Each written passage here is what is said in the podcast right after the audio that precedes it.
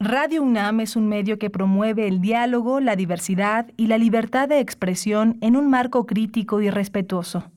Los comentarios expresados a lo largo de su programación reflejan la opinión de quien los emite, mas no de la radiodifusora.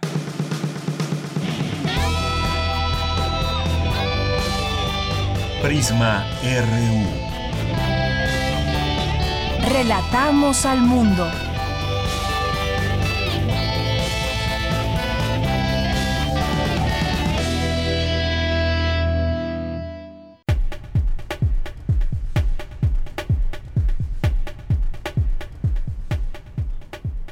¿Qué tal? Muy buenas tardes.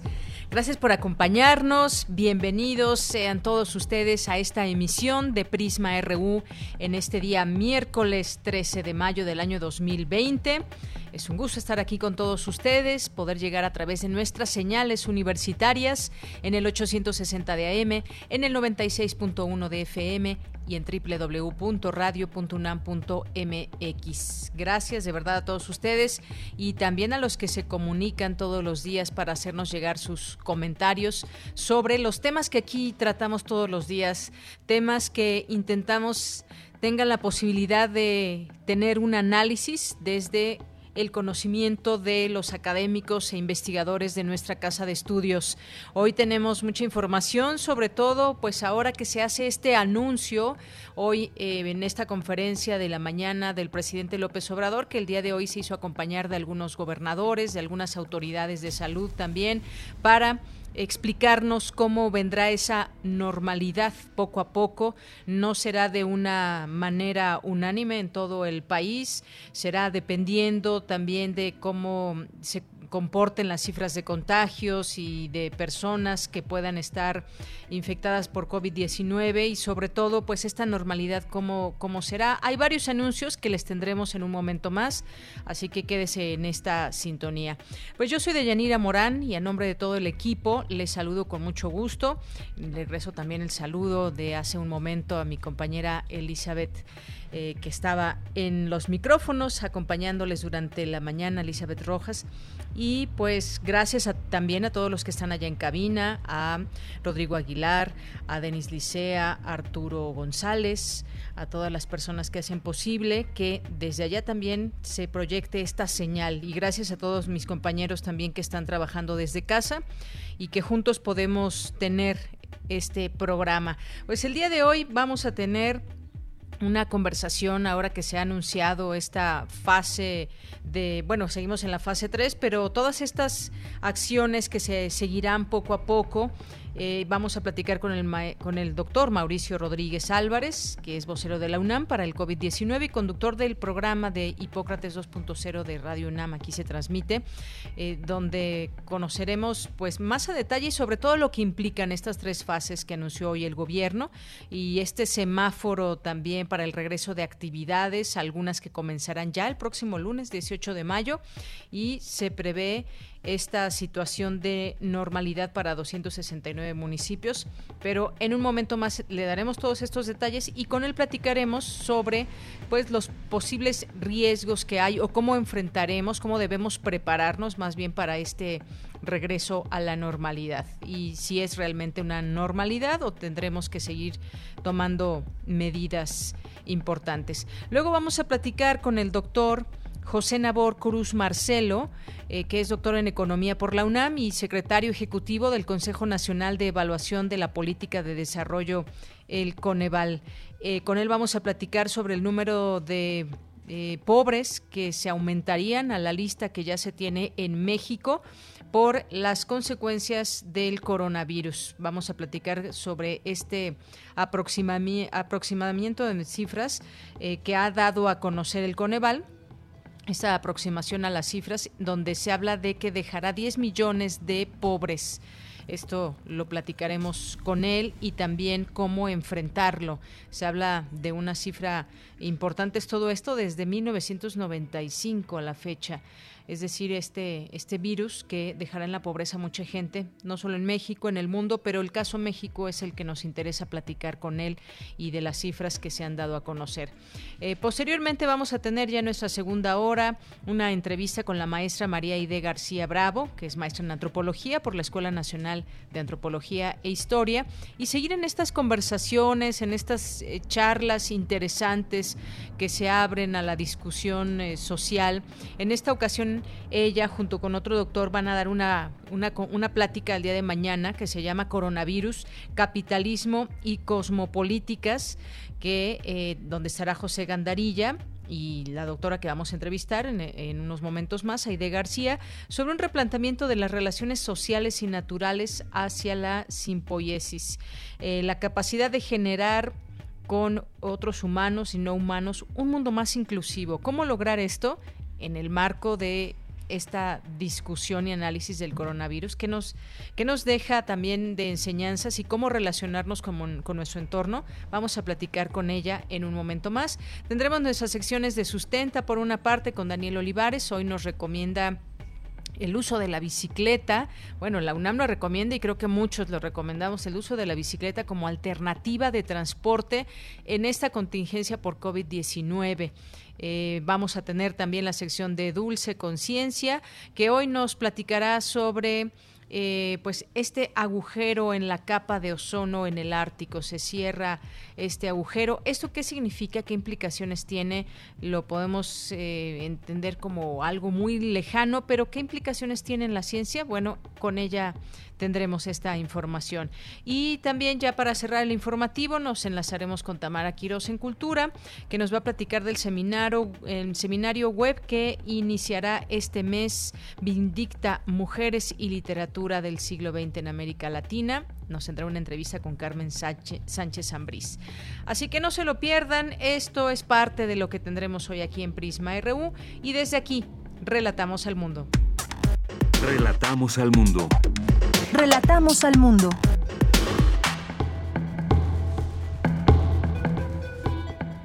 Bien, pues continuamos y en este día, miércoles 13 de mayo, en resumen, el rector Enrique Graue entregó los primeros 50 mil kits de protección para médicos residentes. Le tendremos en un momento la información.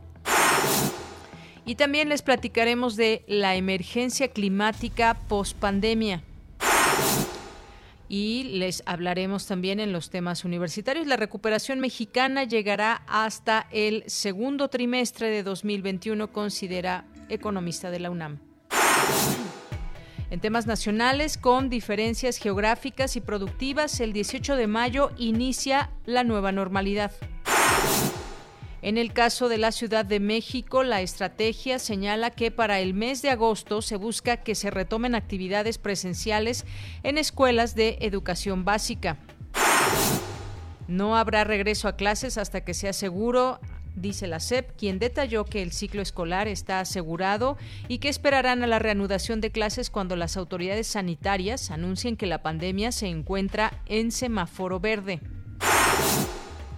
México pierde en abril 555.247 empleos por efectos del COVID-19. Y en temas internacionales, la ONU dice que la economía mundial se contraerá 3.2% en 2020 por la COVID-19.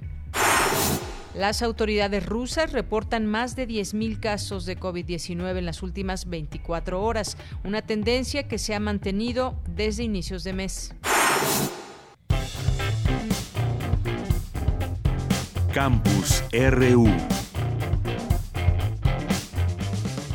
Bien, hoy en nuestro campus universitario comenzamos con esta información del rector de la UNAM, Enrique Graue, quien entregó los primeros 50 mil kits de protección para médicos residentes que se encuentran en centros del Instituto de Salud para el Bienestar en zonas de alta y muy alta marginación del país, en el marco de la emergencia sanitaria. Además, subrayó que estos paquetes adquiridos con donativos de la Cámara de Diputados, de la comunidad universitaria y de la sociedad en general permitirán que el sistema de salud no colapse, pues es necesario proteger a todos los residentes. Vamos a escucharlo. Sin la salud de los residentes, el sistema nacional mexicano, pero de hecho en cualquier lugar del mundo colapsaría. son ellos quienes están ejecutando las instrucciones, son los primeros señores de cirugía, son los que están viendo la consulta, son los que ven que las órdenes se cumplan. Ellos es la vida formal y activa de un hospital y tienen que estar protegidos. Que nos aseguremos de que se entreguen a esos hospitales, que haya presencia de alguna manera de los profesores de curso y que tengan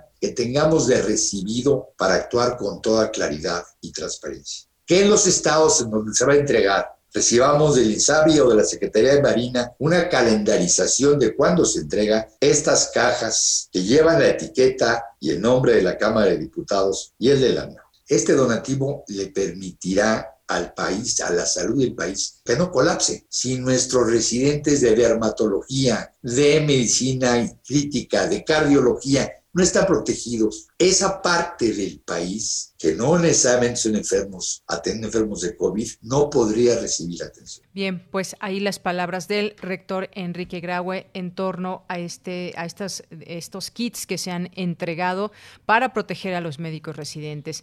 Bien, y después de esto nos vamos ahora con mi compañera Virginia Sánchez. Hoy, como les decía, pues se hizo un anuncio importante de cómo regresaremos a esa normalidad. Hay distintas acciones y distintos momentos para municipios y estados. Y pues ya nos enlazamos con Vicky. ¿Qué tal? ¿Cómo estás, Vicky? Muy buenas tardes. Muy bien, Deya, muchas gracias. Con gusto de saludarte a ti y al auditorio de Prisma RU. Así es, pues eh, eh, información, anuncios muy importantes, pero antes vámonos con las cifras a nivel internacional, cuatro millones trescientos ocho mil cincuenta y cinco los casos confirmados de COVID-19 en el mundo y doscientos noventa y cuatro mil ciento cincuenta y cinco las defunciones. En nuestro país, eh, casos confirmados acumulados treinta y las defunciones en tres mil novecientos veintiséis. Eh, los negativos acumulados, así que les quiero compartir el día de hoy porque es muy importante, 80.900 los casos negativos acumulados. Y bueno, pues esta mañana el presidente Andrés Manuel López Obrador y parte de su equipo presentaron el plan para regresar a la nueva normalidad, así se ha denominado este plan, después de que termine la Jornada Nacional de Sana Distancia. Jorge Alcocer, secretario de Salud, dijo que estamos viviendo pues una situación difícil e inédita que nos ha puesto a prueba y entre otras muchas cosas, dijo, hemos aprendido que la unión entre lo sanitario con lo social es indivisible y esencial para enfrentar cualquier reto.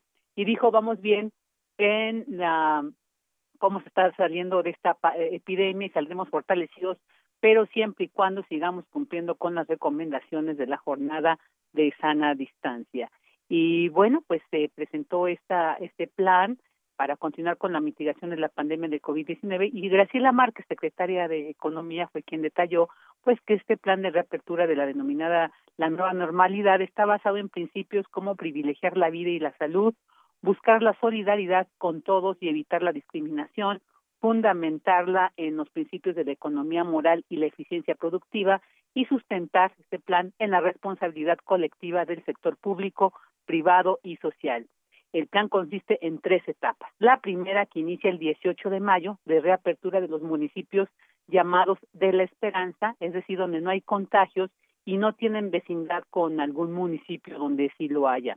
Eh, la segunda es una etapa de preparación e inicia del 18 al 31 de mayo y pues será de preparación para que los trabajadores, las empresas y las familias pues vayan organizando para cómo van a reiniciar sus actividades y la tercera etapa, que es a partir del primero de junio, que es cuando termina la Jornada Nacional de Sana Distancia, con un sistema de semáforos por regiones.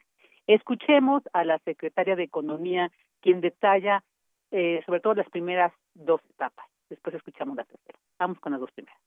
La etapa 1. Estos municipios que hemos detectado que no tienen contagio y no tienen vecindad con contagio. En el corte de hoy son 269 en 15 estados. Y a partir del 18 de mayo, el próximo lunes, vamos a tener abierta la actividad escolar del espacio público, laboral, de personas vulnerables y de las medidas que se tienen que tomar para la salud pública y el trabajo. Estos municipios que no tienen contagio van a arrancar sus actividades y los vamos a estar monitoreando y acompañando además con jornadas de salud para mantener su condición de municipios sin contagio. La segunda etapa es etapa de preparación donde vamos a dar a conocer los lineamientos, los protocolos que se tiene que seguir para garantizar la salud, para garantizar un reinicio seguro de las actividades. Vamos a capacitar a los trabajadores para que tengan un ambiente laboral seguro, para que haya tiempo que las empresas readecúen los espacios laborales y para que se instalen filtros de ingreso a las instalaciones de fábricas y talleres, la sanitización e higiene de los espacios laborales.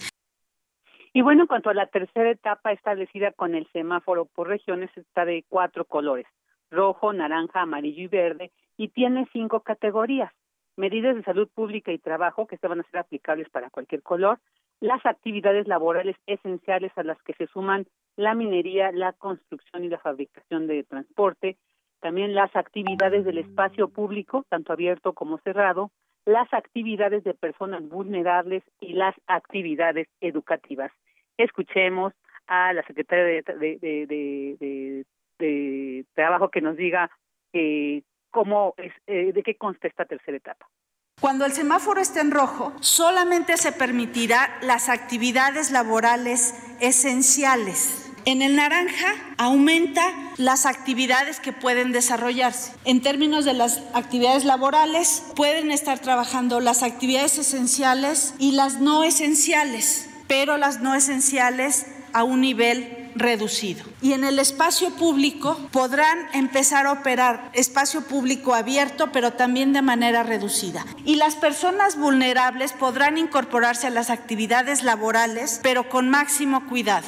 Cuando el semáforo está en amarillo, en el aspecto laboral podrán operar todas las actividades consideradas esenciales y no esenciales sin restricción. En el espacio público abierto habrá restricciones menores para el espacio abierto y mayores para el caso del espacio público cerrado. Y el cuidado de personas vulnerables va a ser un cuidado medio. Y finalmente, cuando el semáforo esté en verde, se siguen las medidas de salud pública que trabajo opera las actividades esenciales y no esenciales. El espacio público en lugares abiertos y cerrados opera plenamente. El cuidado de las personas vulnerables es un cuidado de control. Y finalmente, y muy importante, se reactivan las actividades escolares. Ahí escuchamos a Graciela Márquez, secretaria de Trabajo, no corrijo, es secretaria de Economía.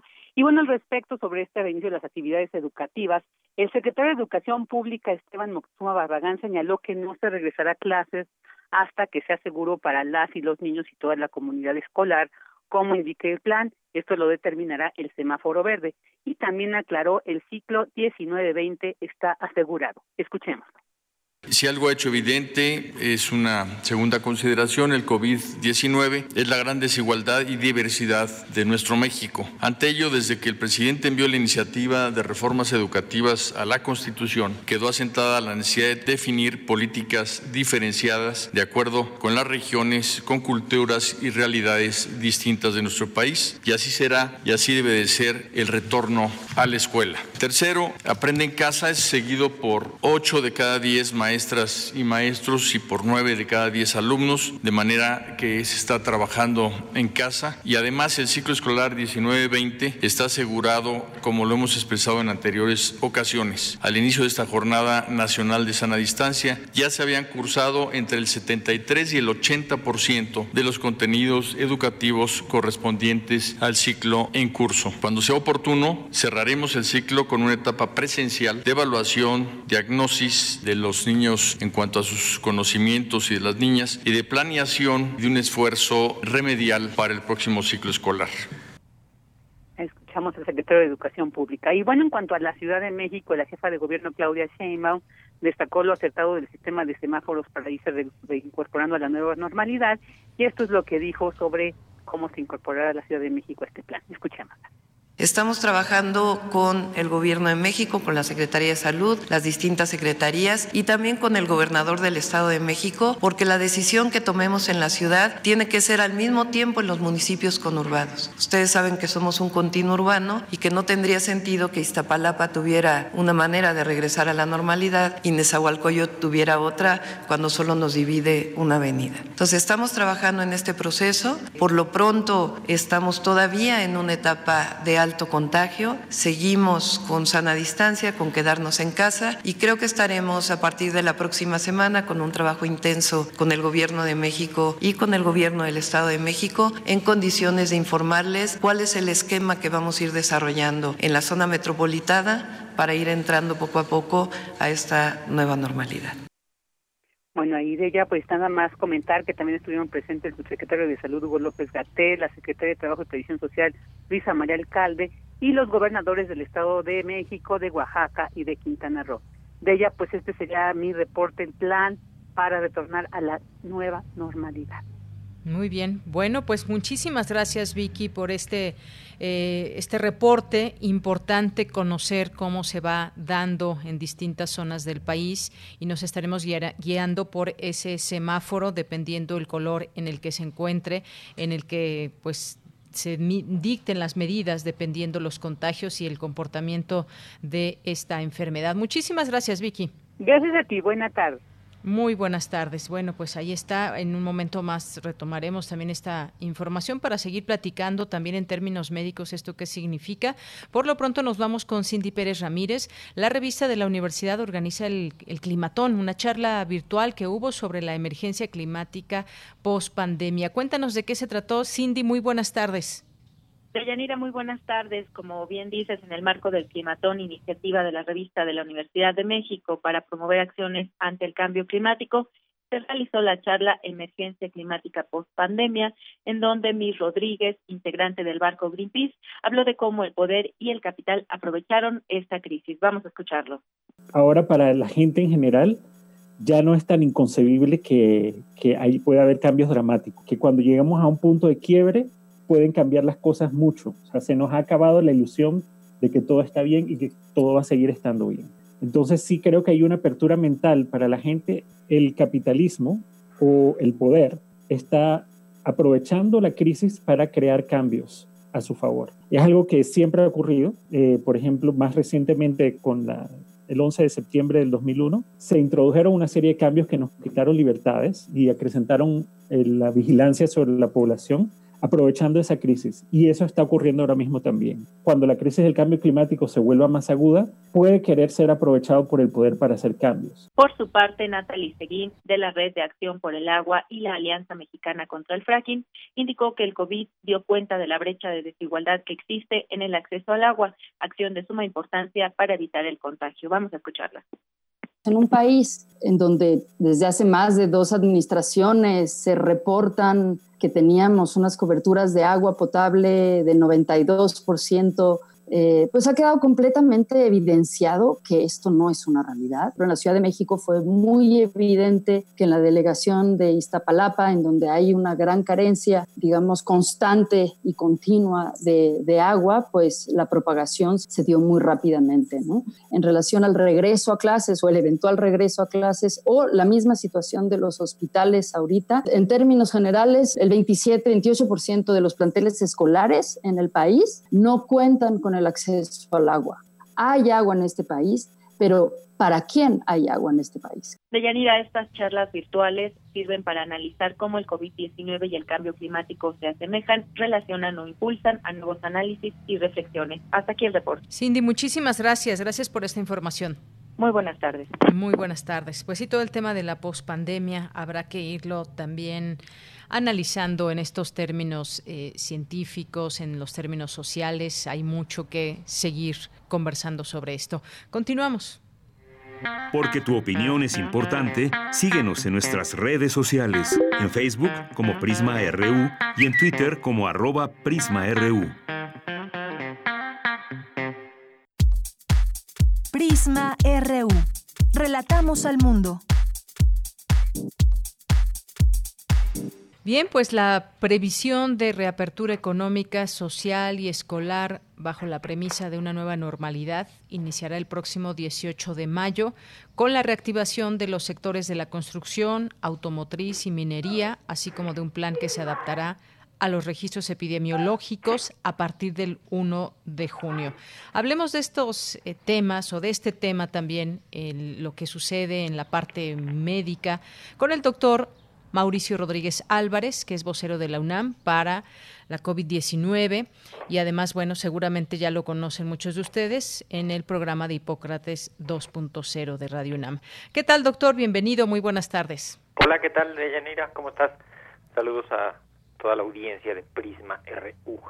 Muy bien, pues muchas gracias. Estamos eh, pues siguiendo muy de cerca todo esto de la normalidad que seguimos eh, poniendo entre comillas, porque yo no sé exactamente cuál será esa normalidad, si realmente pues, podemos salir como antes. Bueno, a lo que conocíamos y teníamos no vamos a regresar, eh, pues probablemente nunca, tal y como estaba. nos vamos a tardar mucho en regresar a algo que se le parezca y lo, lo que se planteó hoy fue justamente ya como algunas cosas operativas, ¿no? Que nos dan más visibilidad. Creo que en alguna de las veces previas que platicamos decíamos justo como, como con qué indicadores se va se va a ir viendo y se va a ir definiendo y esto y ya hoy más o menos anotaron algunas de las pues de las características y del enfoque que se le va que se le va a ir dando a la reapertura. Era muy fácil mandarnos a todos a la casa y pues, lo difícil es sacarnos. y, y, bueno, en este sentido, doctor, para la sociedad, ¿esto, ¿esto qué significa? Estamos ya con este plan que se dará de manera paulatina dependiendo este semáforo que ya se nos explicó. Y me gustaría que nos platique un poco sobre eh, pues esta situación que apremia en el país. No todos los estados ni todos los municipios tienen el mismo, los mismos niveles de contagio o incluso en algunos, se decía desde la mañana en esta conferencia, que no reportan casos y que por eso se va a abrir el próximo lunes algunas de las actividades. ¿Cómo es que se comporta este tema del virus, hablando por qué algunos lugares más que otros? Esto, doctor, por favor. Pues mira, el, obviamente lo que, o sea, donde es más probable que esté el virus, comenzó siendo el, los sitios que tenían conexión con los sitios de donde venía, ¿no? O sea, los sitios que tenían conexión con Estados Unidos, con Europa, con Asia, ¿no? Ese, esa sería como la, la principal ruta de ingreso al país. Y luego, pues las conexiones que se van teniendo con los sitios afectados. Entonces, eh, pues, primero las ciudades grandes, después empiezan a, acercarse a las ciudades intermedias, después a las ciudades pequeñas, después a las ciudades ya los, a las poblaciones. Entonces, ahorita sí hay manera de identificar algunos sitios donde todavía no llega y donde según los cálculos eh, pues van a poder según esto identificar y detener eh, y, que conviene ya reabrirlos no también un poco el chiste no se trata de encerrarlos y protegerlos hasta hasta el final porque no van a tener intercambio comercial, ni trabajo, ni actividades, ¿no? Entonces tiene que haber un equilibrio.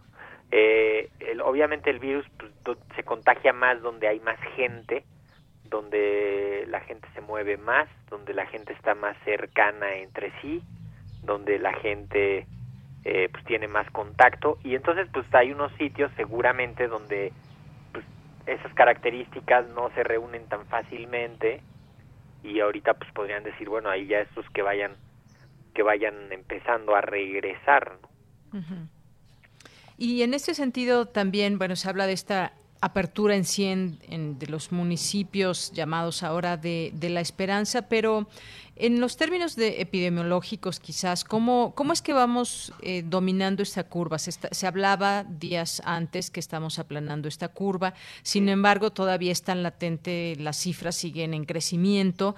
¿Cómo entendemos esta situación? Pues mira, lo primero es que nos quede bien claro que la expresión de aplanar la curva es eh, se dice con relación a algo más, ¿no?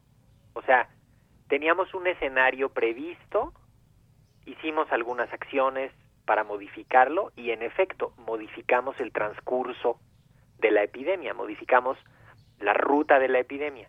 Entonces, ahí, en ese estricto sentido, pues sí aplanamos la curva, porque pensamos que íbamos a tener este cerca de como como seis mil siete mil enfermos diario en las primeras la primera semana de abril sí y lo que estamos ahorita teniendo pues van a ser que como alrededor de 1500 enfermos diario, que es menos de lo que habíamos previsto, y en vez de que fuera la primera semana de abril, pues estará haciendo la segunda, la tercera semana de mayo. Entonces, en ese sentido, sí se dice, o sea, no está tan mal decir que si aplanamos una parte de la curva, pues porque justo le, le ganamos tiempo para empezar, en vez de que nos cayera los primeros días de abril, pues nos está cayendo los últimos días de mayo, ¿no? La, segunda mitad de mayo va a ser la más intensa. Eh, obviamente van a ser muchísimos casos, pues claro, estamos, o sea, estamos esperando 1800 casos diario, ¿sí? Sí. Este, que se contagiaron en los últimos 14 días. Entonces, eh, seguramente, o sea, por la misma dinámica de la epidemia, ahorita esta ola de contagios que ya ocurrió, pues van a salir a los hospitales y a algunas actividades, las gentes que están enfermas, y van a haber un poco más de contagios, pero ya no tantos como, como los que pasaron, pues no desapercibidos, pero los que pasaron inicialmente en los últimos 14 días, ¿no? Que son los que estamos los que estamos viendo. Entonces, quizá nada más como para no dejar la idea así tan en abstracto la respuesta, eh, está avanzando la epidemia, ciertamente está avanzando un poquito más lento de lo que se había proyectado en los modelos, ¿sí? Y ahora pues estamos en la en el Valle de México, estamos entrando como en la en el inicio de la segunda mitad del, de la epidemia, ¿no? Y en un punto álgido de, de contagios y de personas que mueren cada día. Sí, de casos nuevos. Yo, yo ahí sí quiero ser muy enfático en diferenciar. Los contagios ocurren 14 días antes. O sea, ahorita, estrictamente ahorita, lo que más hay son casos nuevos. Obviamente, potencialmente el riesgo del contagio, pero, pero ya son casos. O sea, los, los contagios ocurren en, en los últimos 14 días y ahorita estamos viendo los casos nuevos que ya son los enfermos que se contagiaron hace 14 días. Entonces ahorita hay más enfermos que potencialmente pueden ser más contagiadores, ¿no? Me gustaría también que hablemos, doctor, sobre este tema de la normalidad que decías que esa normalidad a la que estábamos acostumbrados antes de que llegara la pandemia, pues ya no ya no será. Cuando regresen los niños a la escuela, cuando regresemos al trabajo, ¿cómo será esa normalidad entre comillas? ¿Podremos saludarnos de beso, de abrazo? ¿Será que no se puede hacer esto? En la escuela los niños van a regresar con cubrebocas, con pues estarse lavando las manos antes de su lunch. ¿Cómo será eso? Yo, yo creo que hay que irnos acostumbrando a los de entrada a los filtros sanitarios, ¿no? Eh, o sea, que no sea raro que en algún edificio, en algunas oficinas, en algunos lugares haya filtros sanitarios, ya sea cámaras que están viendo la temperatura corporal con rayos infrarrojos que no hacen daño ni pasa nada, simplemente ven a los que vengan más calientes de su cuerpo, eh, que se vea más, más, más de cuenta más rojo en, sus máquinas, eh, les tomarán la temperatura. También lo de tener termómetros a las entradas donde te van a estar tomando la temperatura. Y una, eh, yo creo que va a haber que, replantear estas oficinas hacinadas, eh, los espacios distribuidos. Por suerte nos está sirviendo este tiempo para ver eh, qué se puede hacer desde casa, qué se requiere para que pueda hacerse en mejores términos desde casa, ¿no? Este eh, también ha servido muy bien para eso. Las clases que están funcionando a distancia, remotas, pues no estaría mal que así se quedaran, ¿no? Lo que sea estrictamente presencial, pues que sea presencial, este, que se fortalezca eso con toda la seguridad, o sea, eh, distancia hacia el interior de los lugares, unos un tiempo de en efecto no saludarnos de beso y abrazo, eh, cuidarnos más entre todos, tener un poco más de tolerancia a, a las faltas por salud, ¿no? Porque te pueden hacer una epidemia. Eh, esto que hacemos que nos encanta, eh, en México tenemos dos, dos cosas que nos encanta hacer en el contexto así de las oficinas y de los trabajos y de, y de las escuelas, ¿no? Que es esta cosa de, no importa que traiga un catarro del tamaño del mundo, este, voy, ¿no? Y entonces llego y, y soy el héroe porque porque traigo un catarro y así fui a trabajar. Y, pero aquí estoy trabajando, ¿no? Ese es como un como un concepto de de no hombre este no se rinde con nada y ahorita ya vimos que eso no se va a poder, ¿no? Lo de lo de que vengo tantitito mal te regresas a tu exacto. casa. Al primer síntoma mejor ah, quedarse en casa. Exactamente, ¿no? O, o una cosa grave, o sea, por ejemplo, en tu casa, este tu pareja o alguien ser muy cercano está grave o está mal y tal, pues tú con cuidadito, ¿no? Porque el riesgo de contagio es muy alto. Y lo otro es la hora nalga, ¿no? Este, esto de estar horas en las oficinas eh, y, y ahí se juntan y platican en el pasillo y todo agarran el catálogo y pasa de mano en mano y ya llegaron los de Fuller, los de Avon, los de Andrea, los de tal, ¿no? Todo esto que es una realidad cruel, ¿no? Que son vehículos para el contagio ahí en esos lugares. Entonces, pues nunca más la hora nalga, el que llegue haga su trabajo y el que ya esté listo para irse que se vaya. Y si no es esencial que vayas, pues no, ¿no? O sea, va a haber va a haber que tener cierta flexibilidad. Y en las pues escuelas, que vimos también en el semáforo este, pues lo último que regresa son las escuelas, ¿no? También por el volumen y por lo que representa. A mí me, parece también un poco caótico cómo van a regresar al trabajo los papás y los niños sin escuelas, ¿no? Pues eso va a estar absolutamente imposible. ¿no? Así es, doctor. Y bueno, pienso, por ejemplo, también en el transporte público. Esa normalidad ya no será la misma. Ya si viajamos en el metro y antes podíamos viajar pegada a la otra persona, pues ahora me parece que eso va a, va a ser de miedo. Oye, pero no me imagino esto de que hay que dejar un lugar libre. Imagínate a qué hora te va a tocar subirte al metro. A la hora pico, imaginemos.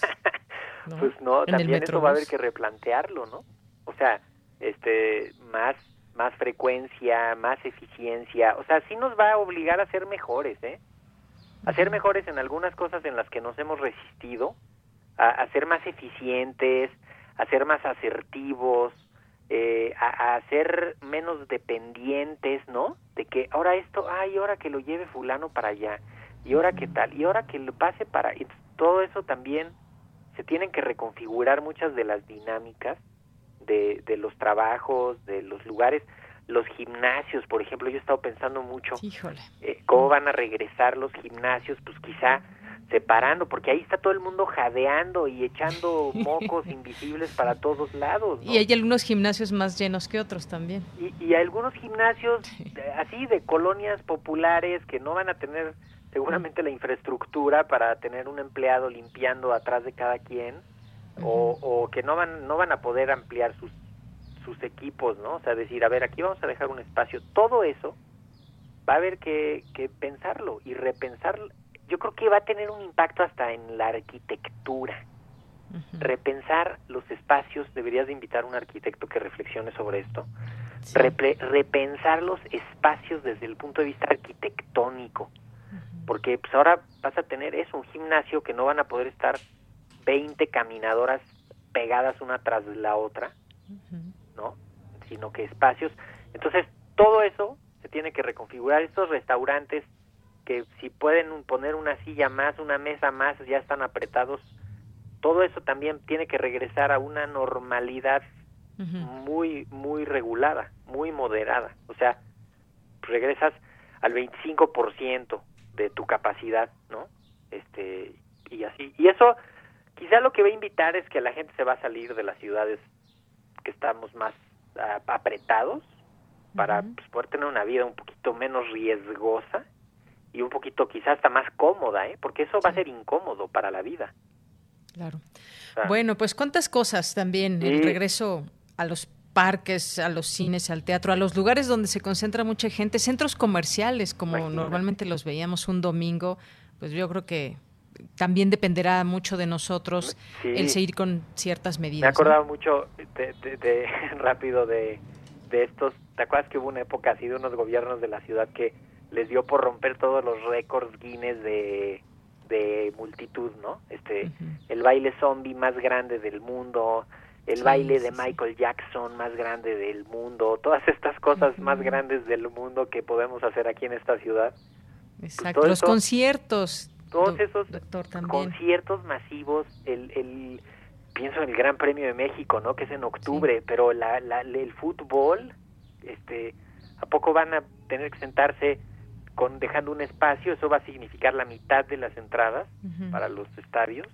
Este cómo cómo vamos a hacerle hay que diseñarlo. Nosotros estamos en la comisión de la UNAM por supuesto estamos trabajando en marchas forzadas para para plantear el regreso a todas las actividades tan diversas que tiene la universidad no porque tan diversas son aulas oficinas laboratorios museos conciertos deportes este Uf. Sí, de, todo, muchas actividades donde implica mucha gente. Doctor, ya se nos acabó el tiempo, pero me llega una última pregunta que si se va a poder volver a nadar. Eh, yo creo que sí se va a poder volver a nadar. De hecho, eh, me parecería una, una de las de los deportes como uno de los de menor riesgo, porque pues están ahí en el agua, ¿no? Quizá los vestidores y toda la maniobra puede ser un poquito nada más delicada, pero pero yo creo que sí se, se va a poder regresar en cuanto los gimnasios que, entrará en esa categoría de gimnasios y cosas de, deportivas así controladas. Yo, yo calculo que sí. Eh, de, los deportes así encerrados, me parecería uno de los de menos riesgo, porque el virus con el agua de la alberca se, se rompe fácilmente. y entonces Nada más que tiene cloro y algunos químicos. Sí, con, con las características químicas del agua de la alberca, que tiene muchísimo cloro, muy bien. Para matar a las, las bacterias y a los hongos y con eso los virus se los echa pero fácil. Bueno, pues... Pues estar, estar pendientes. Y quizá esta cosa de, a ver, estoy enfermo, aunque sea un poquito, pues no voy. No voy a nadar, no voy al gimnasio, no voy sí, a... no poner en riesgo al otro, hay que pensar en, nosotros y en el otro. Exactamente. Eh, ahora sí, nos tenemos que cuidar individualmente para cuidar a los otros, ¿no? Esta es una gran prueba de fuego y pues la vamos a ir sorteando como hasta ahora. Bien, doctor. Pues como siempre un gusto platicar contigo, ya platicaremos de nuevo. Seguro que sí, de, saludos a toda la audiencia y pues estamos en contacto. Claro que sí. Hasta luego. Muy buenas tardes. El doctor Mauricio Rodríguez Álvarez, vocero de la UNAM para la COVID-19. Continuamos. Porque tu opinión es importante, síguenos en nuestras redes sociales, en Facebook como Prisma RU y en Twitter como arroba PrismaRU. Bien, continuamos y ya está en la línea telefónica el doctor José Nabor Cruz Marcelo, que es doctor en Economía por la UNAM y secretario ejecutivo del Consejo Nacional de Evaluación de la Política de Desarrollo Social, el Coneval. Doctor, gracias por esta espera. Muy buenas tardes. Muy buenas tardes, Yanira. Como siempre, un gusto platicar contigo y todo tu auditorio. Muchísimas gracias. Para nosotros también es un gusto, doctor, y hoy con pues un tema que me parece bastante triste, fuerte en el tema de la pobreza, porque se podría dejar hasta 10 millones de pobres este paso de la pandemia encima de, de México específicamente. Sabemos que hay cifras internacionales, pero aquí en México me gustaría que nos platicara sobre este cálculo que hace Coneval. Claro que sí. El día lunes dimos a conocer un documento en el cual analizamos desde varios eh, variables y enfoques las posibles consecuencias que esta contingencia sanitaria tendrá muy específicamente en el aspecto de los niveles de pobreza y desigualdad de nuestro país. Eh, no es muy usual que Coneval haga públicos ejercicios de simulación, de estimaciones eh, proyecciones a futuro, pero dada la contingencia, consideramos que es muy oportuno que tengamos estos planteamientos de posibles escenarios y eh, los resultados que dimos a conocer eh, versan mucho sobre las posibles pérdidas de empleo, algunas ya se han estado eh, reportando, el propio presidente mencionó el fin de semana una pérdida de alrededor de 600 mil empleos y bueno, a partir de ahí efectivamente tenemos dos e, e, escenarios posibles, uno que habla sobre pobreza laboral, el cual se podría incrementar de un 37.3% del total de trabajadores que reporten pobreza laboral hasta un 45.8% y eh, también la pobreza por ingresos, que es otro de los mecanismos que utilizamos en el Coneval para hacer las mediciones de pobreza, pues que sí haya un incremento de casi 10 millones de personas, eh, sí eh, la caída del Producto Interno Bruto eh, gire en alrededor del 6% y si hay una pérdida de empleo similar a la ocurrida en la crisis del 2008-2009, entre otros varios supuestos que nosotros planteamos en el documento para hacer esta estimación. Lo que es una realidad y la preocupación que eh, desde el Coneval estamos planteando en el documento es que eh, se deben de reforzar las políticas sociales que se estén llevando a cabo en los tres niveles de gobierno para que no tengamos estas pérdidas, para que ese no sea el saldo en los siguientes meses y tengamos una regresión de los ligeros, muy ligeros, pero sí avances que ha habido en cuanto a reducciones de pobreza en los últimos 10 años. Así es. Ahora bien, eh, estos 10 eh, millones de personas que se podrían, eh, podrían incrementar esta lista de pobres en México, ¿a qué nos referimos con pobres? ¿Qué tipo de pobreza es? ¿Estamos hablando de pobreza extrema? ¿Estamos hablando de qué tipo de pobreza, doctor? Claro que sí. como te comentaba, entre varias de las metodologías que tenemos con EVAL para hacer la medición de pobreza, está la parte pobreza por ingresos. También el Coneval desde la década pasada definió dos grupos de canastas, la canasta alimentaria y la canasta no alimentaria. Obviamente la canasta alimentaria tiene que ver con un conjunto de 20 a 25 productos alimentarios que significan una cuota mínima nutricional de alimentos diarios por persona y en la en la canasta no alimentaria tiene que ver gastos también por persona en temas de educación, salud, transporte, casa y demás. Entonces sí eh, las personas tienen ingresos por debajo del eh, valor monetario de ambas canastas, podemos hablar que estén en una situación de pobreza por ingresos, que es uno de los datos de la simulación que podemos proyectar un crecimiento del número de personas por pobreza por ingresos entre 8.9 y 9.8 millones de personas. Pero si nos vamos eh, a, a, un otro nivel de desagregación, que es la pobreza extrema por ingresos, son aquellas personas cuyo ingreso es insuficiente para adquirir el, valor monetario de una canasta alimentaria.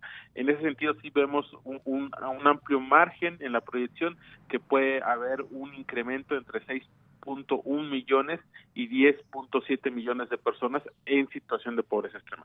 Reiterando que evidentemente el mecanismo de transmisión que vemos para que se dé este incremento de pobreza es sustancialmente la pérdida de empleos y la caída de los ingresos laborales de las personas de los hogares. ¿Por qué nos detenemos mucho en el tema de ingresos laborales? Porque en promedio, entre el 65 y el 70% de un hogar eh, promedio, sus ingresos tienen que ver con ingresos laborales. El otro componente, 30-35%, tiene que ver con transferencias, con remesas, etcétera. Entonces, evidentemente, mientras más alargue este parón económico, va a haber una mayor merva, una mayor incidencia negativa en los ingresos laborales que indudablemente puedan incrementar, reitero, estos niveles de pobreza en las siguientes semanas y los siguientes trimestres específicamente.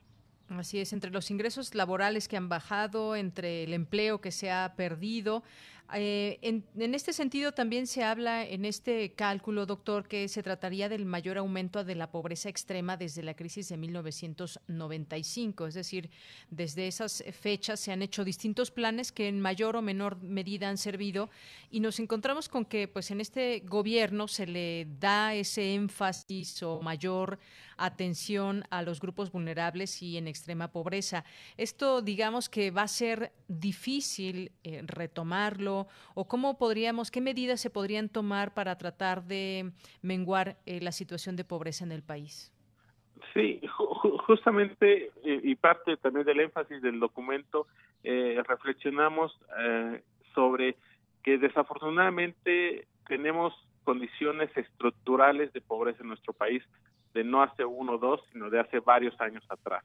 En ese sentido, efectivamente, y, creo que ya lo habíamos platicado en alguna ocasión previa, en los últimos eh, trimestres se había eh, reflejado un incremento del poder adquisitivo de los trabajadores mexicanos, justamente había empezado a, tener una tendencia a reducirse el, el porcentaje de trabajadores con pobreza laboral de un 41% en el último trimestre del 2017 al último dato que reportamos en enero de este año, que es 37% para el cuarto trimestre de 2019. Entonces ya traíamos esta tendencia de recuperación de los ingresos laborales, una disminución de pobreza laboral, pero indudablemente uno de los escenarios que estamos planteando es que si se prolonga demasiado la recuperación económica, pudiéramos incrementar de ese 37% a un 45.8%. También reflexionando, dada esta debilidad estructural que tenemos como economía de hace ya varias décadas, usualmente tanto la crisis del 94-95 como la crisis 2008-2009 en cuanto a indicadores de pobreza, tardamos entre 7 y 8 años en recuperar los eh, niveles de los indicadores de pobreza previo a estas crisis. Entonces también eh, los planteamientos del documento, ese reforzamiento de las estrategias de política social para que no nos vuelva a ocurrir ese mismo escenario, que las pérdidas de los avances no nos tarden 5, 6, 7 años en recuperarnos. Y parte de las recomendaciones es pues eh, exhortar, y así lo estamos haciendo en comunicaciones con el gobierno federal, también este documento se ha enviado a los gobernadores de las 32 entidades federativas, pues que haya una mayor coordinación en eh, el establecimiento y la aplicación de la política social a nivel municipal, a nivel estatal y a nivel federal, pues para que se pueda proteger sobre todo a la población más vulnerable del país. Así es.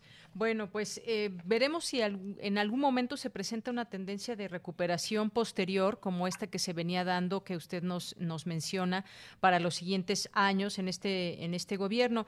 En cuanto al tema de pobreza, quizás lo peor que le, puso, le pudo pasar al mundo o a México fue justamente un virus, un virus que nos desarma pese a los programas sociales o pese a los eh, trabajos que se estaban haciendo en eh, todo el país. Se habla de estos apoyos, por ejemplo, universitarios adultos mayores, a personas vulnerables, estudiantes y demás, eh, ¿será muy difícil recuperar esa tendencia que se venía dando, doctor?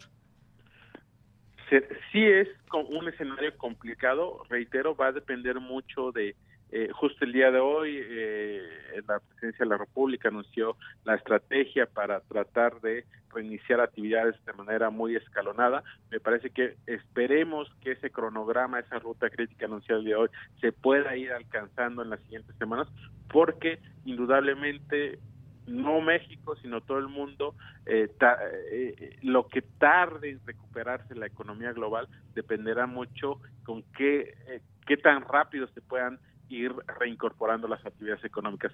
Es evidentemente una situación bastante peculiar que nunca se había presentado. No es como eh, lo que ocurrió en Europa después de la Segunda Guerra Mundial, que los acervos de capital, la industria, las maquinarias habían sido destruidas. No estamos en ese escenario. Evidentemente se espera que la reincorporación de actividades económicas puedan hacia sobre todo el último trimestre de este año empezar a marcar la recuperación económica, pero evidentemente todo dependerá, ya en el caso particular de nuestro país, qué tantos avances en la contención de la emergencia sanitaria se pueda plantear hacia junio, julio, agosto de este año y a partir de ahí pues ya tener una reincorporación cercana al 100% de las actividades económicas, sobre todo muy específicamente el sector turístico, que es uno de los motores de nuestra economía, que también las remesas puedan continuar, continuar fluyendo de manera eh, relevante desde Estados Unidos hacia nuestro país, entre otros factores que para que abonen a esa recuperación, que abonen al incremento del consumo interno de nuestro país y así se pueda dar esta recuperación, sobre todo en el último trimestre de este año. Muy bien, doctor. Bueno, pues ya casi nos despedimos. Es un escenario complicado, como bien nos señala, donde pues se tiene que reactivar la economía poco a poco y de ahí veremos cómo se puede avanzar en todo esto. Eh, y, también, bueno, aquí estamos hablando de la pobreza, pero también la afectación a, la clase media, por ejemplo, también será evidente en todo esto, eh, tal vez en menor medida, pero quizás eh, algunos cálculos eventualmente también puedan reflejar cómo o cómo gente de la clase media pase a, a una clase baja. También estos elementos tendremos que tomarlos en cuenta. Así es, y justo es parte de los planteamientos del documento que vamos a conocer este lunes, que está en nuestra página de internet, lo puede consultar todo tu auditorio, es precisamente un poco haciendo la analogía con lo que ocurrió en 2008-2009. Cuando Coneval reportó las cifras de pobreza para 2010, vemos que no hubo una mayor afectación en pobreza extrema, pero sí en el grupo de pobreza moderada. Es decir, la parte de los ingresos sí afectó y se incrementó el porcentaje en ese momento de mexicanas y mexicanos en pobreza moderada. Podría replicarse ese escenario ya cuando tengamos el saldo de los efectos de esta contingencia sanitaria y precisamente si bien en el documento ya hay un análisis eh, sobre el programa de microcréditos que hace algunas semanas eh, empezó a ejecutar el gobierno federal, indudablemente que este tipo de apoyos, tanto a nivel federal o estatal, puedan eh, coadyuvar a las empresas a una más rápida recuperación, sobre todo a las micro y pequeñas, indudablemente podría eh, ser un esquema de protección al empleo y que evidentemente aquellos trabajadores que son clasificados como clase media pues no tengan una reducción de sus ingresos laborales y una mayor afectación que los haga caer de población no pobre y no vulnerable a población con pobreza moderada en las siguientes semanas. Es parte de los planteamientos de ese documento en el sentido de que se refuercen eh, a nivel eh, estatal, sobre todo me parece que ahí tenemos una buena ventana de oportunidad como país, se refuercen las políticas sociales y públicas que incentiven eh, una rápida recuperación de los empleos perdidos en los siguientes meses para que a partir de ahí, pues reitero, no haya una mayor afectación en los ingresos, ingresos laborales y consecuentemente una limitada afectación en los niveles de pobreza y desigualdad en nuestro país. Muy bien. Doctor, como siempre un gusto platicar con usted. Muy buenas tardes. Al contrario, muy buenas tardes. Gracias. Hasta luego.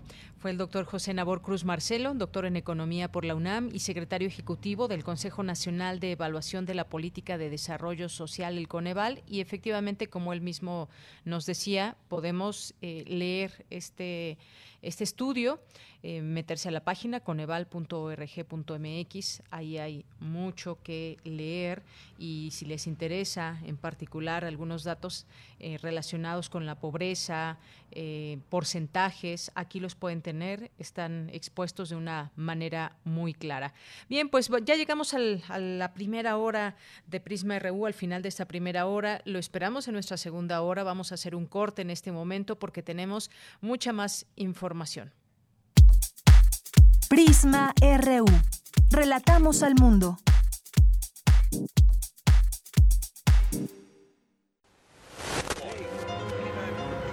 En Europa, desde 2018, se está buscando regular los derechos de los robots. Este año, China consiguió la primera clonación exitosa de un gato y están buscando, en poco tiempo, iniciar la clonación en masa de seres humanos.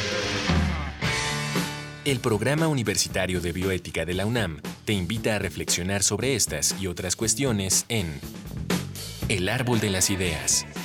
Bioética, Ciencia y Filosofía para la Vida. Un programa dedicado al análisis y divulgación de los temas más trascendentales de la agenda bioética de la mano de diversos expertos en la materia. Miércoles a las 16 horas por el 96.1 de FM. Radio UNAM Experiencia sonora. Hay quienes no se están quedando en casa. No los ves, pero puedes sentir su generosidad y valor. Doctoras, médicos, enfermeros, periodistas, repartidores. Personas que dan servicio de transporte público, seguridad, luz, agua y basura. En México siempre rendimos homenaje a nuestras y nuestros héroes. Hoy reconocemos a quienes están cuidándonos ahí afuera.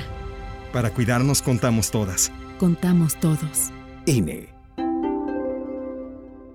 Soy Susana Distancia y te diré cómo cuidarnos del coronavirus. Lo más efectivo es lavarse las manos con agua y jabón por 20 segundos, más de 10 veces al día. Estornudar en el ángulo interno del codo y permanecer en casa si nos encontramos mal. Mantén la casa ventilada y limpia. Desinfecta los utensilios y superficies de uso común con productos de limpieza o un poquito de cloro. Si aislamos al virus, le ganaremos. Si te cuidas tú, nos cuidamos todos. Gobierno de México.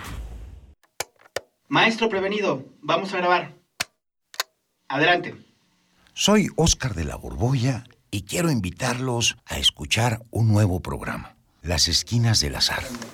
Oscar de la Borbolla. Sí, Juan, ¿qué estás? ¿Tú qué? estás haciendo aquí? Pues yo aquí trabajo. Juan, pues vengo a invitar a los radioescuchas de Radio UNAM a nuestro programa. ¿Nuestro? Es un espacio de diálogo para platicar de todo y en todos los lugares donde se puede platicar y a veces hasta donde no se puede o no se debe. Una producción de Radio UNAM y la Facultad de Estudios Superiores Agatlán. Las Esquinas del Azar. Todos los martes a las 10 de la mañana por el 96.1 de FM. Radio UNAM. Experiencia sonora. Tu opinión es muy importante. Escríbenos al correo electrónico prisma.radiounam@gmail.com.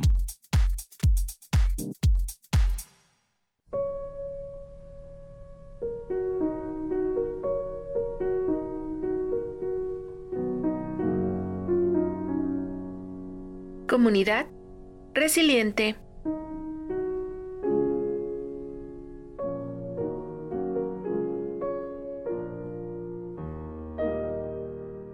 Permite a una comunidad ser resiliente?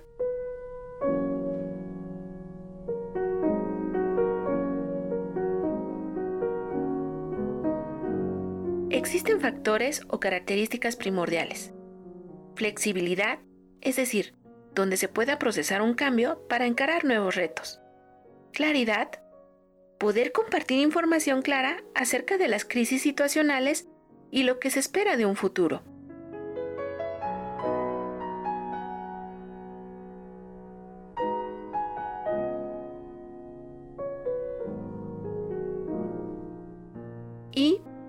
La colaboración en la resolución de problemas.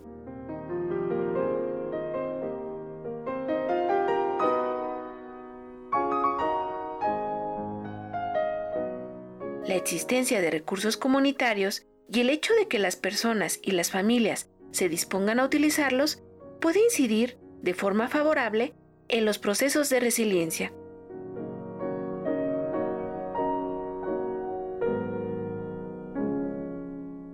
Pues a través de ellos se puede reforzar el apoyo social y los sentimientos de empatía que aportan a dar significado y sentido a la vida.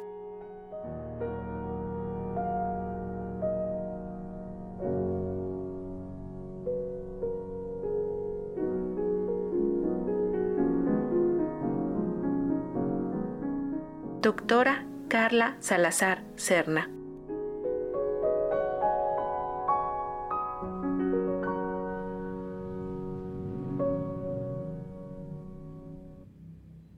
Pues gracias a la doctora por estas cápsulas también de resiliencia y pues ahora ya estamos de regreso en esta segunda hora de Prisma RU. Seguimos transmitiendo en estas dos frecuencias universitarias, una que es en AM 860, la otra en FM 96.1 y también a través de nuestra página de internet www.radio.unam.mx.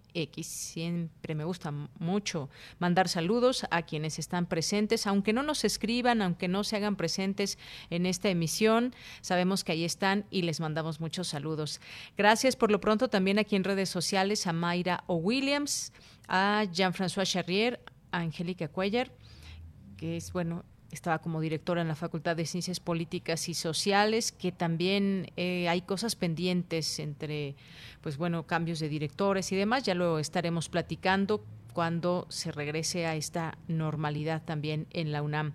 Eh, un saludo de nueva cuenta al doctor José Nabor Cruz aquí presente también siempre en redes sociales que lo pueden seguir eh, tanto a la página de Coneval como a la del doctor que es arroba José Nab Cruz. También le mandamos saludos a Mercedes de la Vega. Ricardo Isidro también.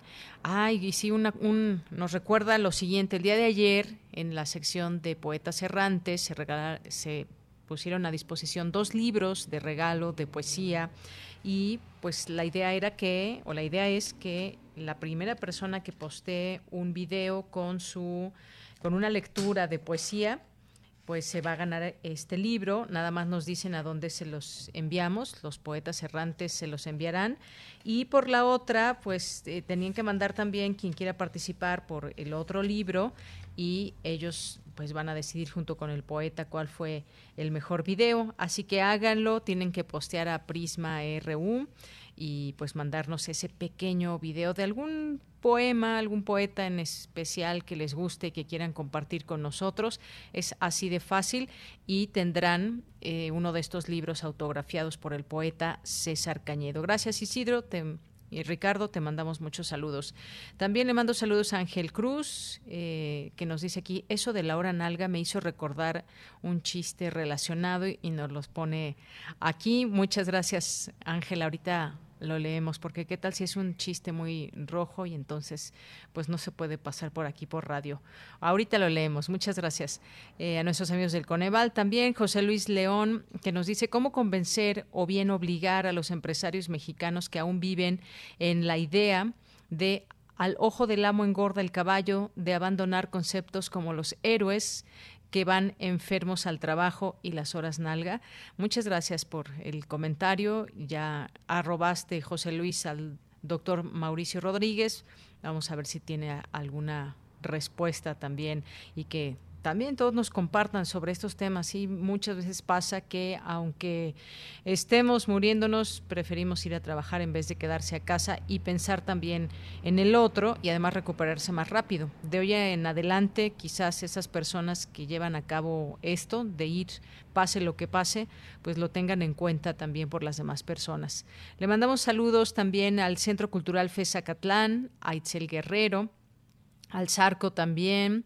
Eh, ¿Quién más? Por aquí, Armando Cruz nos dice, buen día, ¿qué tan factible es una segunda oleada de coronavirus? ¿De qué depende que ocurra? ¿Qué podemos hacer para evitarla? Pues bueno, también nos quedamos con esta eh, pregunta, Armando, sobre todo cuando hemos leído en otros, eh, que en otros lugares del mundo han reaparecido brotes cuando se pensaba ya controlado.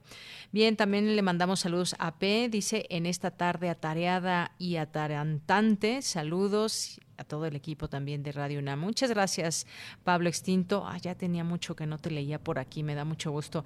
Connie Valadez también nos manda aquí saludos.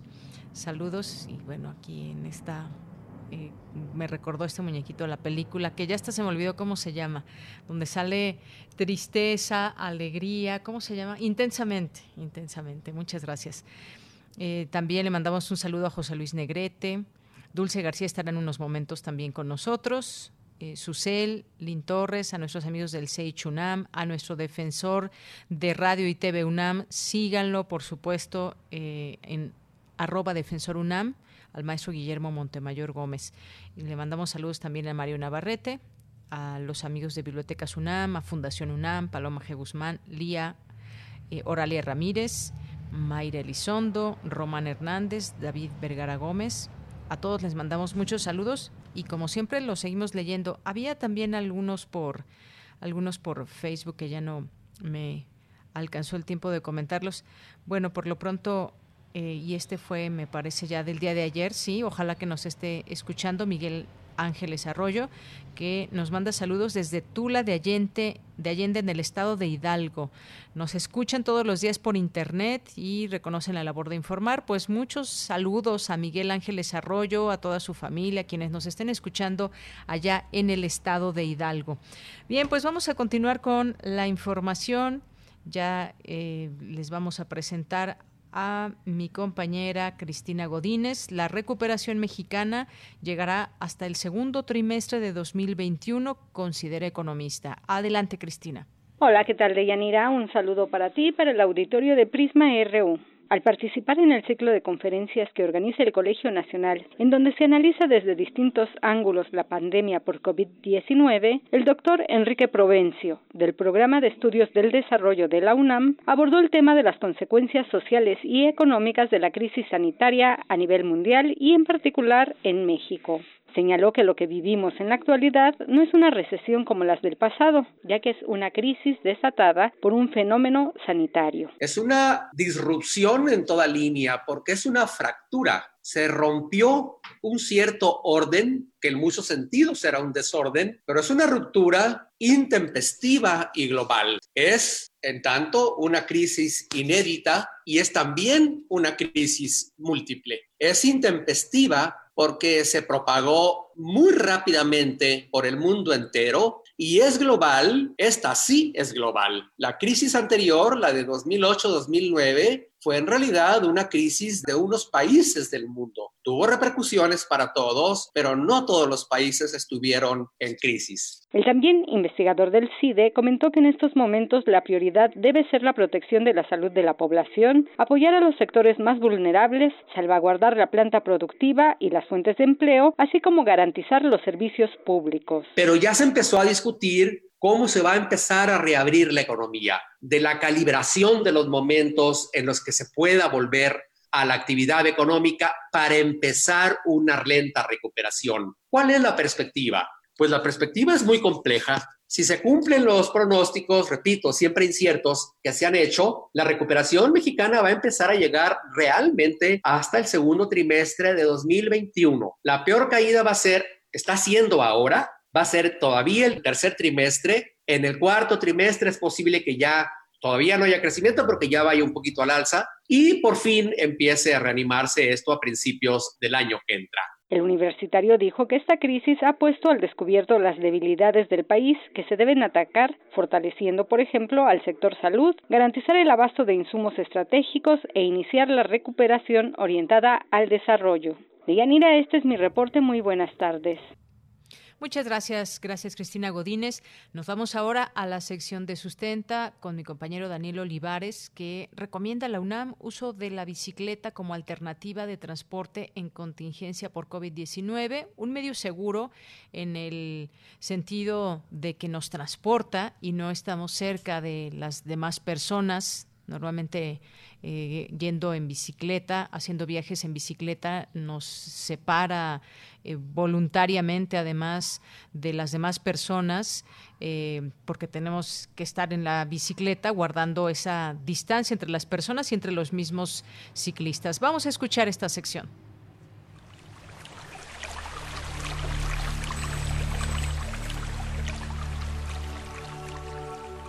Sustenta. Sustenta. Innovación universitaria en pro del medio ambiente.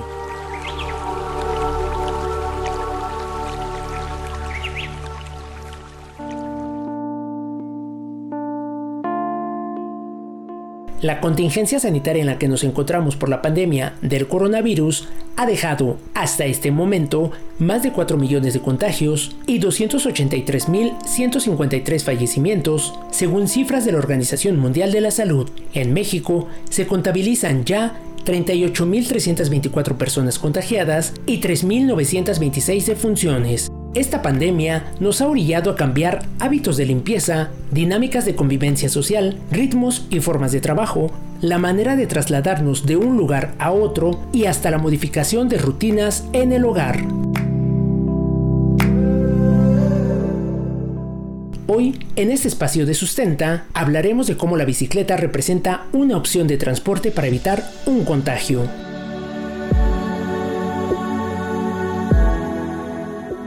Como parte de las medidas para evitar la propagación y reducir el riesgo de contagio durante la fase 3 de la pandemia de la COVID-19, el gobierno de la Ciudad de México decidió cerrar de manera provisional 36 estaciones del metro, 47 del metrobús y 4 del tren ligero. El objetivo es hacer recorridos más rápidos y evitar las aglomeraciones. En la Ciudad de México, De acuerdo con datos del INEGI, se mueven cerca de 21 millones de personas. En julio de 2019 existían alrededor de 32 millones de automóviles circulando por las calles del país, y según la estadística de transporte urbano de pasajeros en la Ciudad de México, antes de la emergencia sanitaria, se transportaban cerca de 6 millones de personas en metro, tren ligero, trolebús, metrobús o unidades de RTP transportaba alrededor de 5.5 millones de usuarios al día, lo que representa el servicio más utilizado en la Ciudad de México y el foco de contagio más grande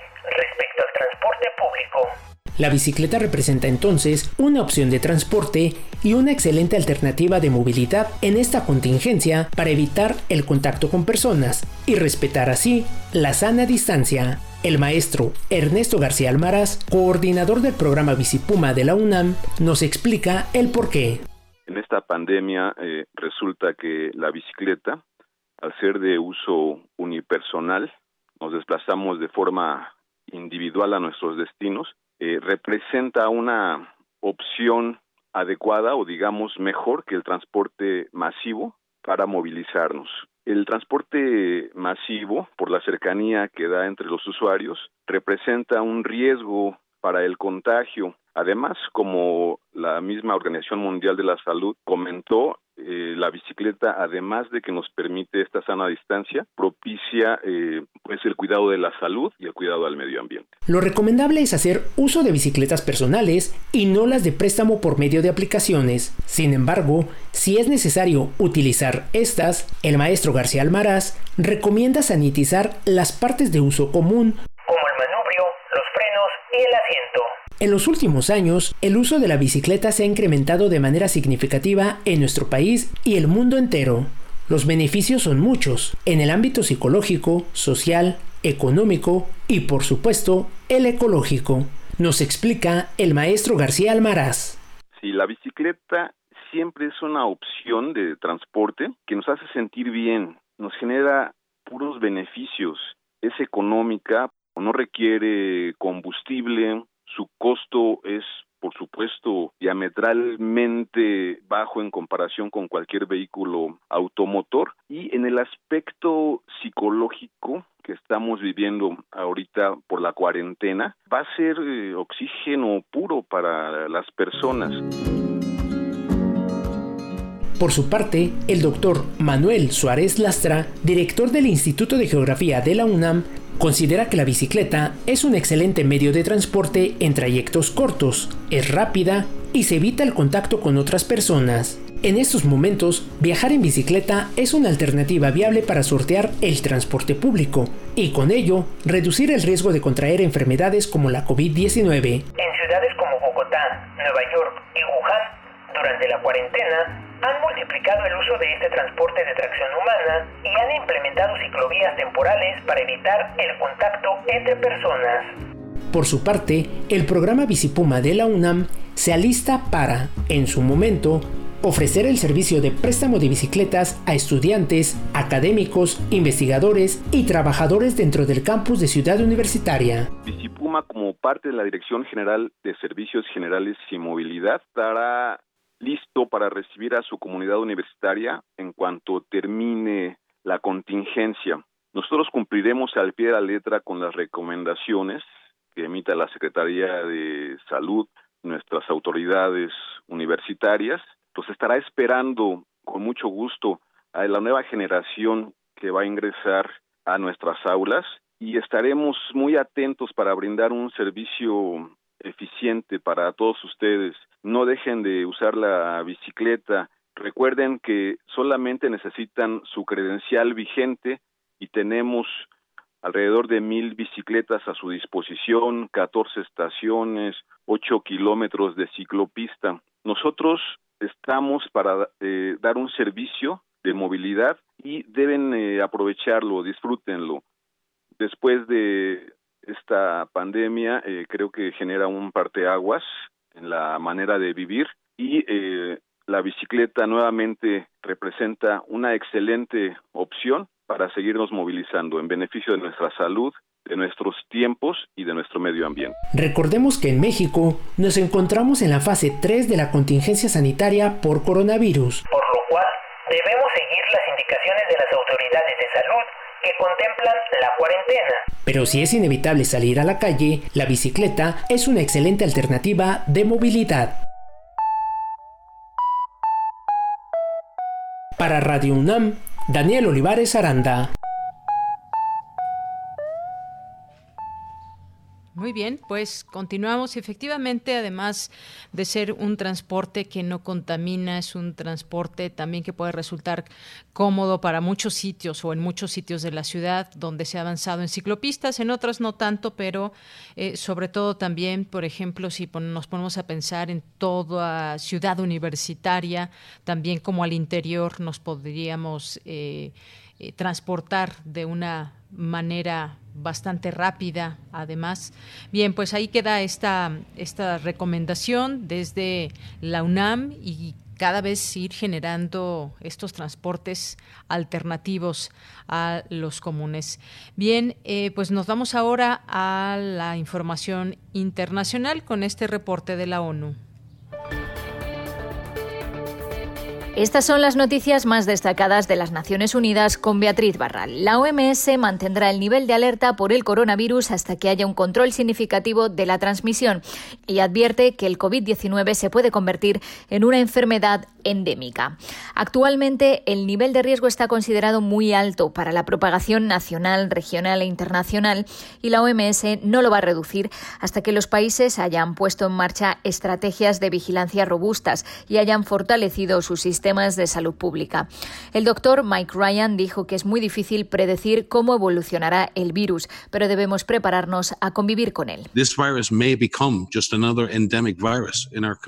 Este virus puede convertirse en otro virus endémico en nuestras comunidades y no desaparecer nunca. El VIH nunca desapareció, pero hemos encontrado tratamiento y métodos de prevención y la gente ahora vive sin miedo. Uh, Ofrecemos una larga y saludable vida a la gente con VIH. Ryan dijo que si se encuentra una vacuna muy efectiva que se pueda repartir a todo el que la necesite, podemos tener una oportunidad de eliminar la enfermedad. Pero añadió que para ello hará falta voluntad política, determinación para invertir en sanidad y en atención primaria y que la gente esté dispuesta a vacunarse. Todo ello condiciones que no se han cumplido en la lucha contra otras enfermedades prevenibles como el sarampión. En los próximos seis meses, al menos 6.000 niños más podrían morir cada día por causas prevenibles a medida que la pandemia del COVID-19 sigue debilitando los sistemas sanitarios e interrumpiendo los servicios de salud para los niños. Según un análisis publicado en la revista The Lancet, se estima que podrían producirse alrededor de 1.200.000 muertes adicionales de menores de 5 años en tan solo seis meses. Estas potenciales muertes infantiles se sumarían a los 2 millones y medio de niños que ya mueren en ese periodo en los 118 países incluidos en el estudio. UNICEF alerta de que el coronavirus podría echar por tierra casi una década de avances para poner fin a la mortalidad infantil. Y además podrían producirse 56.700 muertes maternales adicionales en tan solo seis meses, sumadas a las 144.000 que ya tienen lugar en los mismos países a lo largo de un periodo similar. La ONU pide a los estados que suspendan las deportaciones de inmigrantes durante la pandemia. Según la Red de Naciones Unidas para las Migraciones, los retornos forzosos pueden intensificar serios riesgos de salud pública para todos. Las deportaciones suponen una carga adicional para sistemas sanitarios que ya están al límite y que no tienen la capacidad para proteger a los retornados y a sus familias, haciendo test a la llegada y asegurando que se cumplen cuarentenas y aislamiento. Como alternativas, la ONU propone que se entreguen visas y permisos de residencia temporales y que se libere a los migrantes detenidos y las restricciones de movimiento de la población solo han reducido los crímenes violentos en aquellos países que ya tienen tasas de homicidio bajas. El confinamiento no está bajando los homicidios cometidos por el crimen organizado o las bandas, según un análisis de la Oficina sobre Drogas y Crímenes de la ONU. La tasa de homicidios en marzo y hasta mediados de abril en Centroamérica se ha mantenido estable o ha bajado ligeramente. Sin embargo, en países con tasas de violencia menores, como los europeos y Estados Unidos, ha habido un descenso pronunciado de los homicidios. Hasta aquí las noticias más destacadas de las Naciones Unidas. Relatamos al mundo. Relatamos al mundo. Bien, pues continuamos después de estas informaciones, estas notas internacionales. Se agregaría también en estos términos internacionales lo que está pasando con Rusia, que desde ayer es el segundo país con más casos de COVID-19 y registró nuevamente hoy más de 10.000 contagios adicionales, pero la mortalidad con solo 2.212 decesos sigue siendo baja en comparación con otros países europeos. Es decir, tiene muchos contagios, pero no tiene tantos decesos para estas cifras que han reportado. Bien, y de ahí nos vamos ahora con otra información. Aquí, como en otros momentos los he, lo he comentado, hay actividades dentro de nuestra UNAM y hay charlas a través de Internet, nos podemos conectar y ser parte también de estos conocimientos que nos van virtiendo los especialistas, quienes conocen de uno u otro tema. Y el día de mañana va a haber una, una, eh, una transmisión sobre el coronavirus, capitalismo y cosmopolíticas con José Garandilla y Aide García y ellos nos van a platicar de qué se trata. Saludo primero a la maestra María Aide García que es maestra en antropología por la Escuela Nacional de Antropología e Historia e investigadora del Centro de Investigaciones Interdisciplinarias en Ciencias y Humanidades, el SAGE.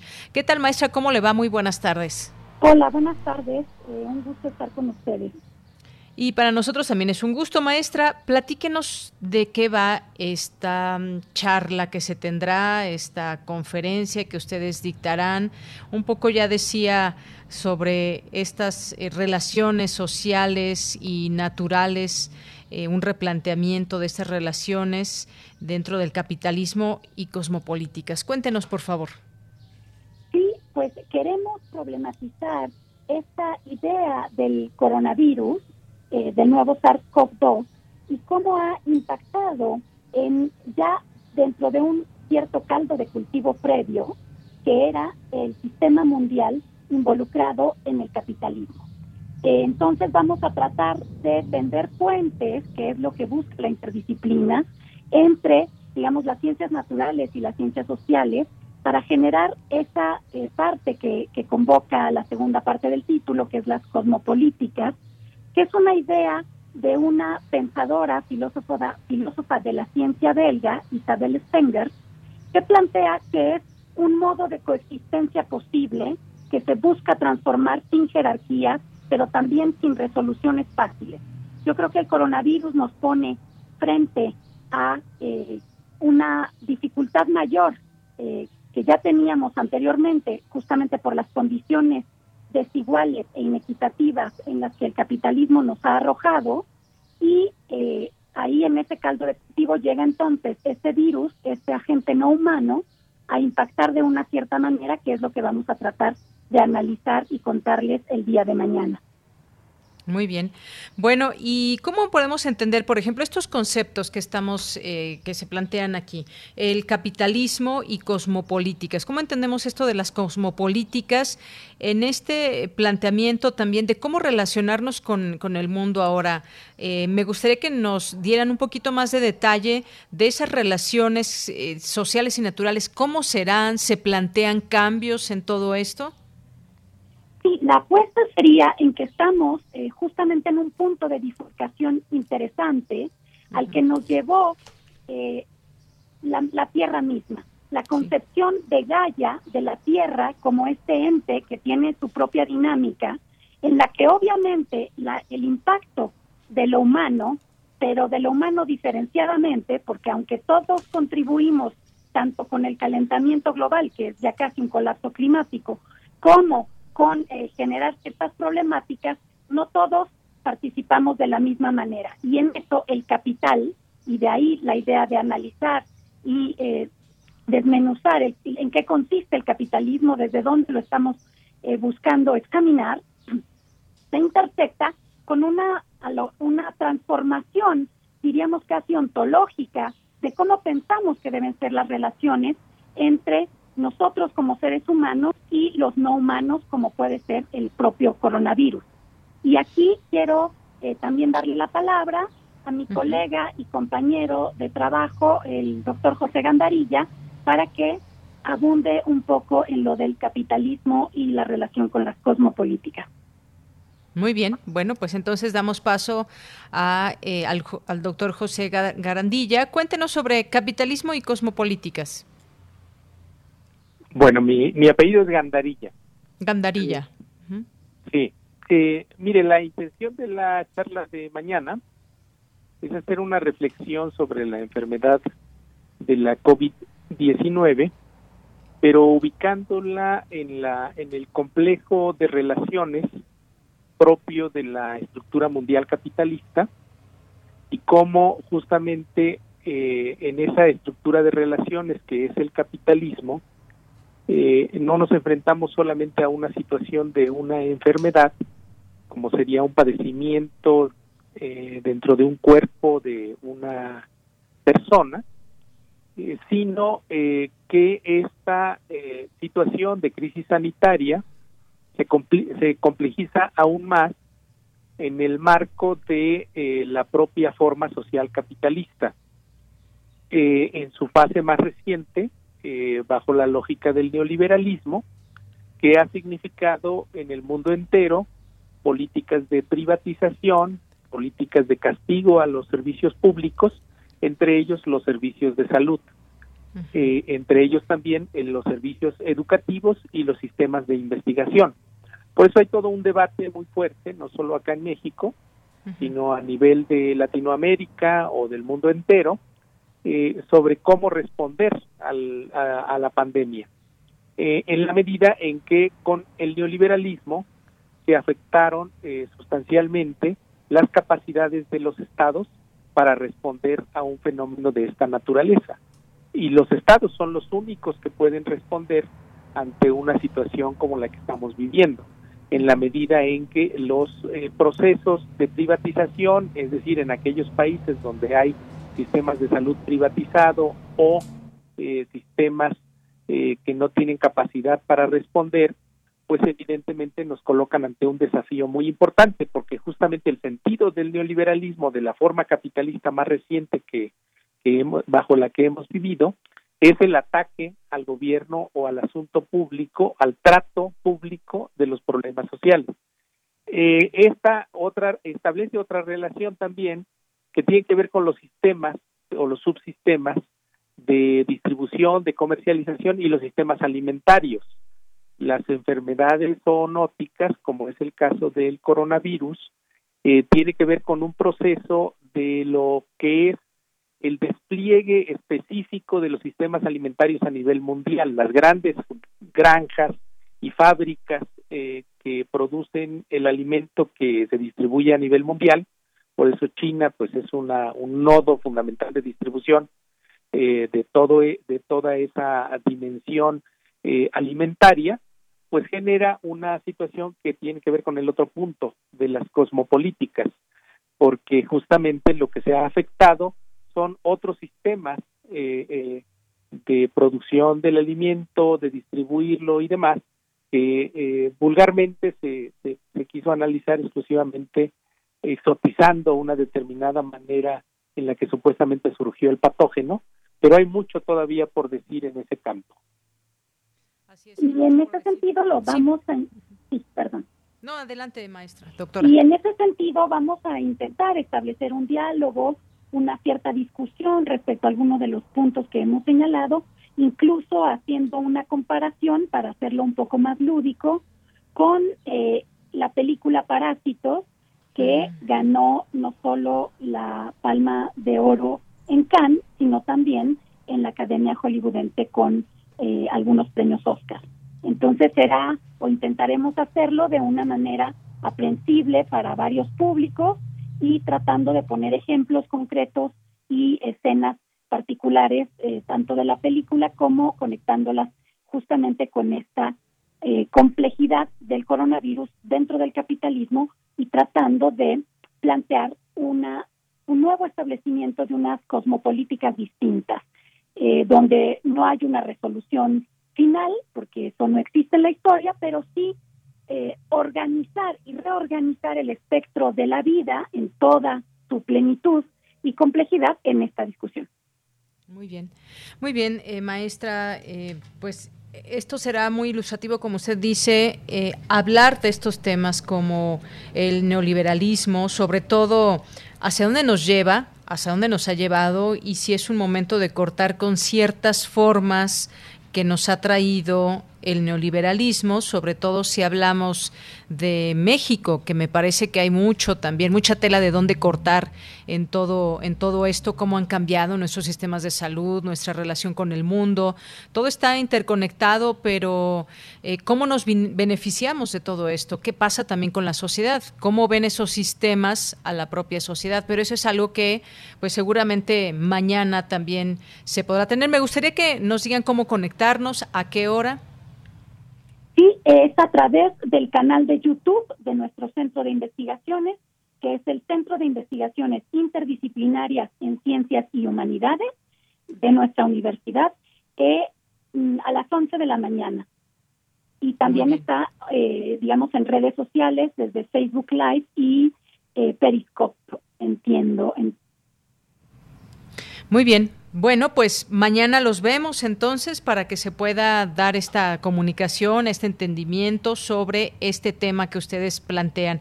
A ambos muchísimas gracias, eh, maestra María Aide, eh, también a eh, José Gandarilla. Gandarilla, espero decirlo bien, doctor. Muchas gracias a ambos y mañana dejamos esta invitación. Pues gracias a ustedes y efectivamente les invitamos no solo a escucharnos, sino también a participar, que las cosmopolíticas se tratan de esto, de intervenir en el diálogo. Muy bien, pues muchísimas gracias por esta conversación. Muy buenas tardes. Buenas tardes. Hasta luego. Porque tu opinión es importante, síguenos en nuestras redes sociales, en Facebook como Prisma RU y en Twitter como arroba PrismaRU. Bien, continuamos y ya tenemos en la línea telefónica a la doctora Ana Isabel González, que es coordinadora de especies invasoras, y vamos a platicar sobre este tema. No sé, ahorita lo, platicamos con ella. Eh, hay de este avispón asesino, no sé por qué le pusieron este nombre, leo distintas informaciones en torno a que es un avispón asiático gigante, que además de que no se ha detectado en México, pues no, no es tan peligroso como se dice, pero vamos con alguien que conoce para que nos explique todo esto. Doctora, me da mucho gusto saludarle, muy buenas tardes.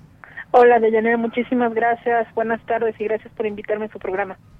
Pues gracias a usted por aceptar. Pues platíquenos justamente sobre pues esta noticia que se ha dado a conocer de este avispón asiático, exactamente de dónde viene, cómo llega aquí y implica o no un peligro en nuestro país. Sí, bueno, en el eh, mundo. Se, trata de una una especie de avispa que eh, es asiática, es la avispa más grande del mundo, el avispón más grande del mundo los obreros pueden llegar a medir alrededor de tres centímetros y medio o cuatro y las reinas hasta 5.5 centímetros. Entonces, pues lo que pasa es que llaman mucho la atención por el tamaño, que es bastante impresionante para un insecto. Entonces de ahí viene como toda la, eh, pues sí, toda toda esta cascada de noticias de del avispón gigante asesino, que no nos gusta llamarlo asesino porque no lo es. Es un avispón que se alimenta de abejas. Entonces, para las abejas sí es un problema y sí es un avispón asesino, pero para el humano no. eh, se ha dicho mucho que puede matar al ser humano, no, a menos que pase eh, que sean que sean alérgicos a, los, a las picaduras, como en el caso de las personas que son alérgicas a piquetes de abejas y que reciban muchas picaduras, podría haber un problema, pero pero si no ni, ni, no se trata de un animal que vaya que vaya a ser un problema como para el humano, pues, para la salud del humano. Exacto, para la salud.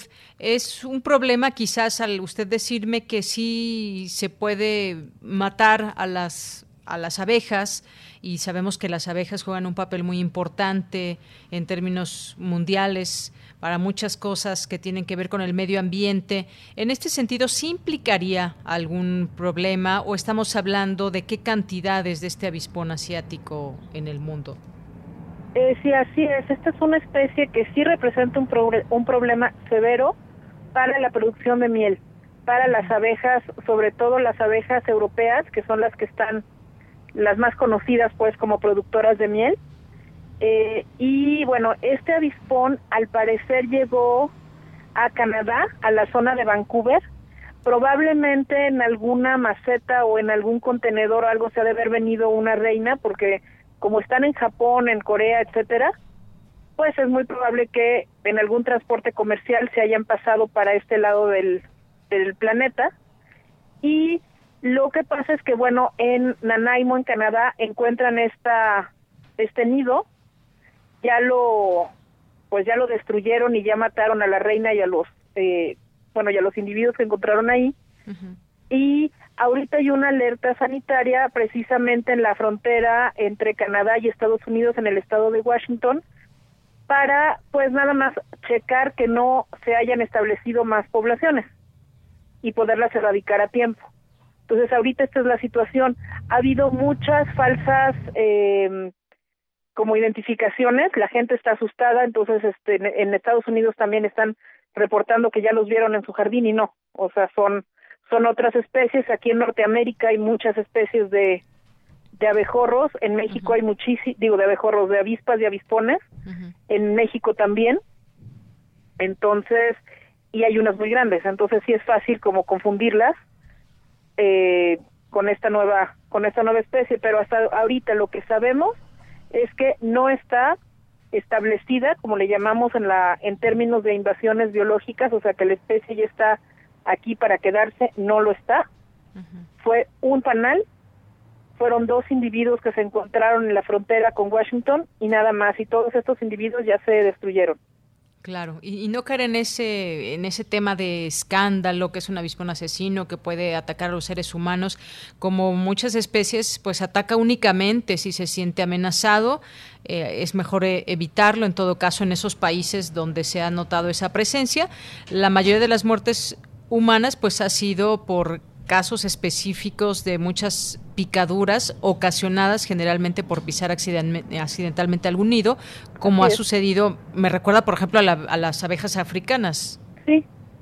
¿No? Sí, es el mismo caso. Por ejemplo, algunas avispas que hay aquí en México, que, bueno, a mí me, me tocó que los niños se ponían a lo que se llama torear los nidos, a pegarles con varas, y pues las avispas se enojaban y los picaban. Bueno, eso es lo que no hay que hacer. ¿Sí? Cuando uno los provoca, pues evidentemente se van a defender. Pero si uno los deja en paz, no tiene por qué haber ningún problema. Así es, doctora. Lo que sí es un hecho entonces es que es la especie más grande de avispón que se conoce hasta el día de hoy. Así es. Sí, es de un tamaño impresionante. Se parece mucho al avispón europeo, que también es muy grande. Tampoco están en México, pero pueden ver las imágenes en internet. Y sí, sí, son, este, son animales muy grandes. Y como le digo, o sea, eh, a mucha gente la, la impresiona mucho el tamaño de, o sea, los insectos de por sí les resultan impresionantes y con insectos grandes pues más. Pero no, no hay ningún problema, la especie no está en México. De todas maneras, aquí, como parte de las actividades de, de protección de fronteras que hay este en México, el Senacica ya tiene una campaña de detección temprana para esta para esta especie. Entonces, si creen que la vieron, pueden pueden llamarlos a ellos. Y que normalmente, doctora, habitan en zonas rurales o, bosques. Sí, les gusta anidar como entre las, eh, las raíces de los pinos, sí, en bosques templados. Entonces, en la zona de Washington, pues bueno, el, el clima es muy favorable para ellas, pero, pero sí, no es que vayan a, a invadir todo. Sí. ¿Esto puede significar en algún momento algún como una plaga, dado que se come a las abejas? Sí, sí, yo creo que sí se va a poder eh, clasificar como una plaga cuarentenaria o plaga de importancia para pues la agricultura, la seguridad alimentaria inclusive, como muchas otras que están bajo vigilancia en toda la región. Sí. Me hizo recordar también la langosta que en grandes cantidades pues se comen también la, la, cosecha, pues el alimento. Así es. Sí, sí, de hecho, si quieren saber más sobre este tema de las especies invasoras, porque bueno, estas han han llamado mucho la atención, pero en la página de la Conavio hay una, una sección dedicada a especies exóticas invasoras y ahí pueden ver la variedad de especies que se pueden convertir en un problema si se establecen y se dispersan en, nuestro país. Muy bien. Bueno, pues ahí si quieren más detalle, métanse a la página de la Conavio y ahí en esta sección que nos dice la doctora podemos conocer más de cerca estas especies invasoras. Pero por lo pronto dejar en claro para que la gente no se asuste porque parecería ser que cuando algún tipo de información se puede exponenciar, mucha gente lo hace y no debería de ser así porque podemos caer incluso en falsas noticias al llamarlo un avispón asesino. Uno puede imaginar que implica un peligro grave para los humanos y no es de esta manera. Así es, y sobre todo en estos tiempos en donde, bueno, las, la información de las redes sociales se va tan rápido y el WhatsApp, etcétera, sí es importante checar la información y eh, además ahorita con esto de la cuarentena, de que muchos estamos encerrados en nuestras casas, etcétera, se están viendo, están saliendo más, eh, pues más animales, se están observando más este, cosas que antes no veíamos tan comúnmente. Entonces, sí ha habido muchos reportes de personas que ven avispas que me dices que nunca la había visto por mi casa. Bueno, es que sí estaba, pero no te habías fijado. Entonces también tomar en cuenta la, la coyuntura en la que estamos, donde estamos viendo más especies nativas y pues tomarles fotos, pueden subirlas a la plataforma de Naturalista para que las ayuden, a, nos ayuden pues a mapearlas, identificarlas y sobre todo protegerlas y no no destruir nidos, no pues sí, no no lastimar a, a las avispas o abejas que vean eh, porque sí nos, eh, nos ayudan mucho para polinización tanto de alimentos como de otras plantas que, pues sí, que es parte de nuestra seguridad alimentaria, ¿no? Pues sí, hasta podríamos decir cuidar a los insectos, justamente. Así es. Bien, doctora, pues muchas gracias por aclararnos algunas de estas dudas que se tienen y cómo eh, será la mejor forma de llamarle a este avispón, avispón nada más. Es el avispón asiático, sí. Asiático. Sí, sí, sí, Quitémosle ese mote de asesino entonces. Eh, por favor, sí, muchas gracias. Muy bien. Doctora, muchas gracias. Gracias, hasta luego. Gracias hasta luego. Muy... Hasta luego. Relatamos al mundo. Relatamos al mundo. Bien, continuamos. Decía que muchas gracias a la doctora Ana Isabel González y avispón asiático, así llamémosle a esta especie, por favor. Y nos vamos ahora a Dulce Conciencia y nos dejó esta información dentro de su sección.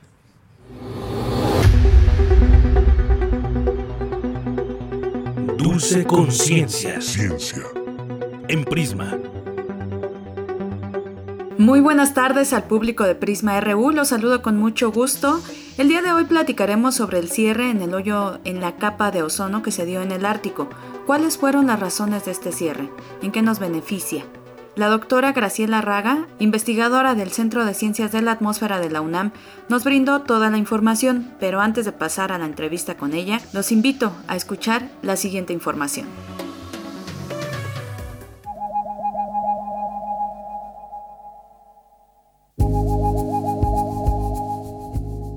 La capa de ozono, que se cerró hace algunos días, se ubica en el Ártico, una masa de hielo que flota sobre el mar en el polo norte del planeta. Este agujero es distinto al que está sobre la Antártida, en el Polo Sur, cuyo cierre continúa y es paulatino desde que en la década de los 90 se suspendió en el planeta el uso de cloroforocarbonos, es decir, los compuestos químicos que destruyen esta capa. Mucho se ha especulado sobre si el cierre estuviese relacionado con el confinamiento de los últimos días, pues desde luego han disminuido los niveles de contaminantes. Sin embargo, el cierre del hoyo en el Ártico tiene esa dinámica más o menos constante, es decir, se abre y se cierra, y podría volverse a abrir. La diferencia es que antes se abría pequeños agujeros y ahora su apertura fue más grande. El agujero de rápido crecimiento había sido resultado de condiciones climáticas inusuales sobre el Ártico, unos fuertes vientos que habían atrapado aire frío sobre las capas heladas del Ártico durante varias semanas seguidas y se creó que los científicos llamaron un vórtice polar, una fuerza poderosa que sugiera sobre sí misma y genera suficiente impacto como para abrir un agujero en el ozono de la estratosfera. No obstante, pronto el vórtice polar se dividió en dos, permitiendo que entrara aire rico en la zona del Ártico y que por tanto se cerrara el inusual agujero. Y sobre el tema platicamos con la doctora Graciela Raga, ella es investigadora del Centro de Ciencias de la Atmósfera de la UNAM, y nos comentó por qué se considera que este hoyo fue inusual y cuál fue la dinámica de su cierre. En el hemisferio norte tenemos muchísima más masa continental con altas eh, montañas que deforman el flujo ese que es más uniforme en el hemisferio sur sobre los océanos. Por lo tanto, el, el, vórtice no se forma regularmente en el hemisferio norte y no persiste por tantos meses como en el hemisferio sur. En el hemisferio norte, tradicionalmente el vórtice es menos intenso y entonces hay más mezclas y no disminuye tanto el ozono sobre la región polar como este año. Por supuesto, no es el único año en que ha habido hoyo de ozono en el Ártico. Ha habido, cada tanto hay, ¿no? Un año en los cuales hay esta disminución sobre el polo norte. Eh, otra eh, cuestión que quiero mencionar es que aunque se vio este hoyo inusual, la magnitud de eh, la concentración de ozono en el Ártico estos días, hace unos días en, marzo más o menos, eran muy superiores a la concentración de ozono en el último hoyo que, tuvimos en eh, septiembre-octubre del 2019 sobre la Antártida. Entonces, la, la, concentración de ozono en el Ártico era el doble que lo que se observó en, en, la Antártida. Entonces, eso es importante para que pongamos en contexto a lo que se está haciendo tanta publicidad sobre este hoyo, sobre el Ártico, ¿no? Entonces, realmente, tanto en el hemisferio norte como en el hemisferio sur, el hoyo se destruye cada año, haya o no haya una concentración muy, muy baja. Y eso se, debe a la circulación de la atmósfera. Y eh, el vórtice que rodea los polos se eh, perturba por ondas eh, en la atmósfera y se rompe el vórtice que estaba cerrado y que era un vórtice en el cual los vientos daban la, eh, la vuelta alrededor del polo, se llama vórtice circumpolar, ¿no? que deja de existir. Doctora Raga, ¿cómo debemos tomar esta noticia? ¿Es para preocuparse, para alegrarse o simplemente para estar más informados?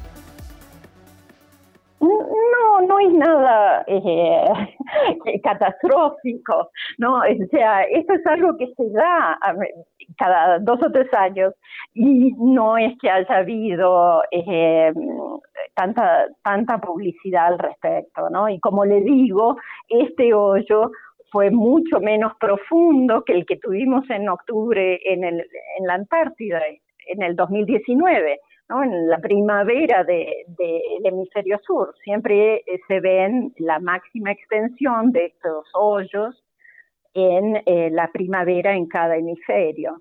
Entonces, eh, entonces realmente lo que lo que quiero indicar es que lo que fue un poco inusual es que los vientos constituyeron este vórtice circumpolar más intenso en este invierno en la estratosfera nosotros estamos bien conscientes de, eh, como sociedad que hay situaciones ¿no? que en las cuales tenemos eh, condiciones atmosféricas que dan como resultado contingencias, por ejemplo, y mayor concentración de ozono o menor, ¿no? Y decimos está limpia la ciudad y demás.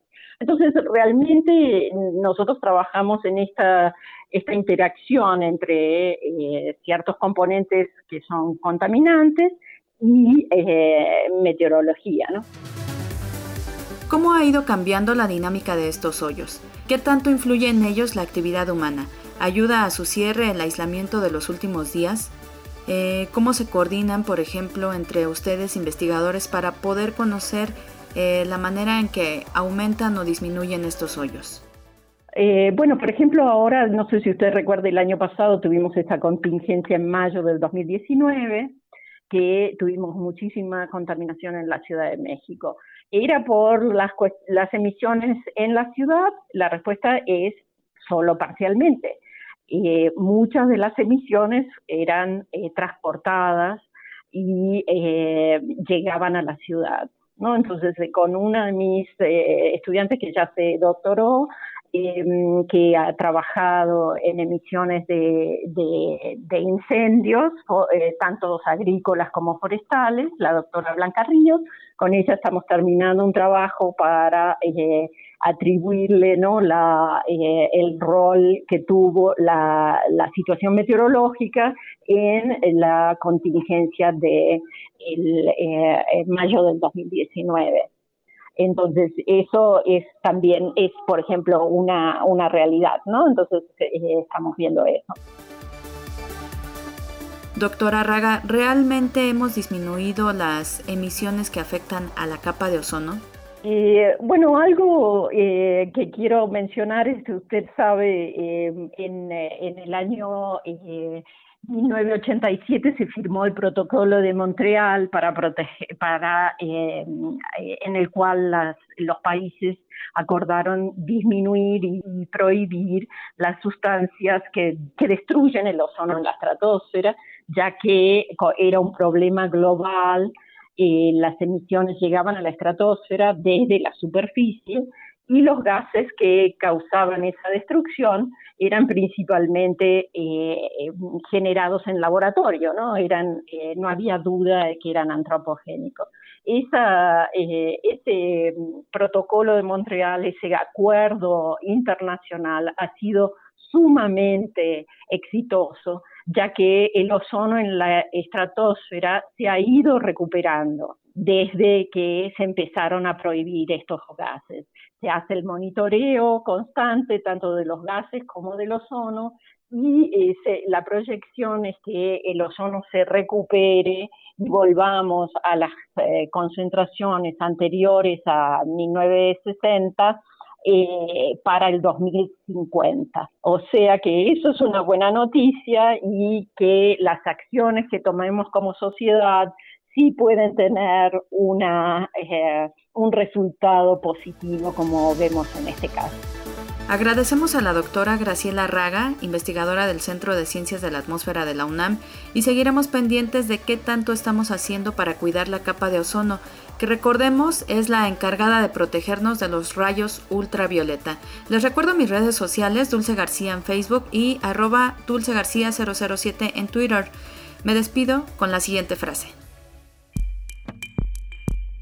Tienes una cita con un científico. La capa de ozono es un ejemplo importantísimo de un problema global que se pudo resolver con éxito. Mario Molina. Bien, con esto llegamos al final de esta emisión. Muchísimas gracias por su compañía, gracias a mis compañeros allá en cabina, Arturo González, a Miguel Ángel Mendoza, en la producción a Rodrigo Aguilar, a Denis Licea en en la asistencia, a mis compañeros también, Cristina Godínez, Abraham Menchaca, Cindy Pérez, Tamara Quirós, Dulce García, Daniel Olivares, Ruth Salazar, Isela Gama, Virginia Sánchez. Espero que no falte ninguno. Yo soy de Yanira Morán y a nombre de todo el equipo me despido. Muchas gracias, buen provecho. Lo esperamos mañana en estas frecuencias en punto de la una de la tarde. Buen provecho.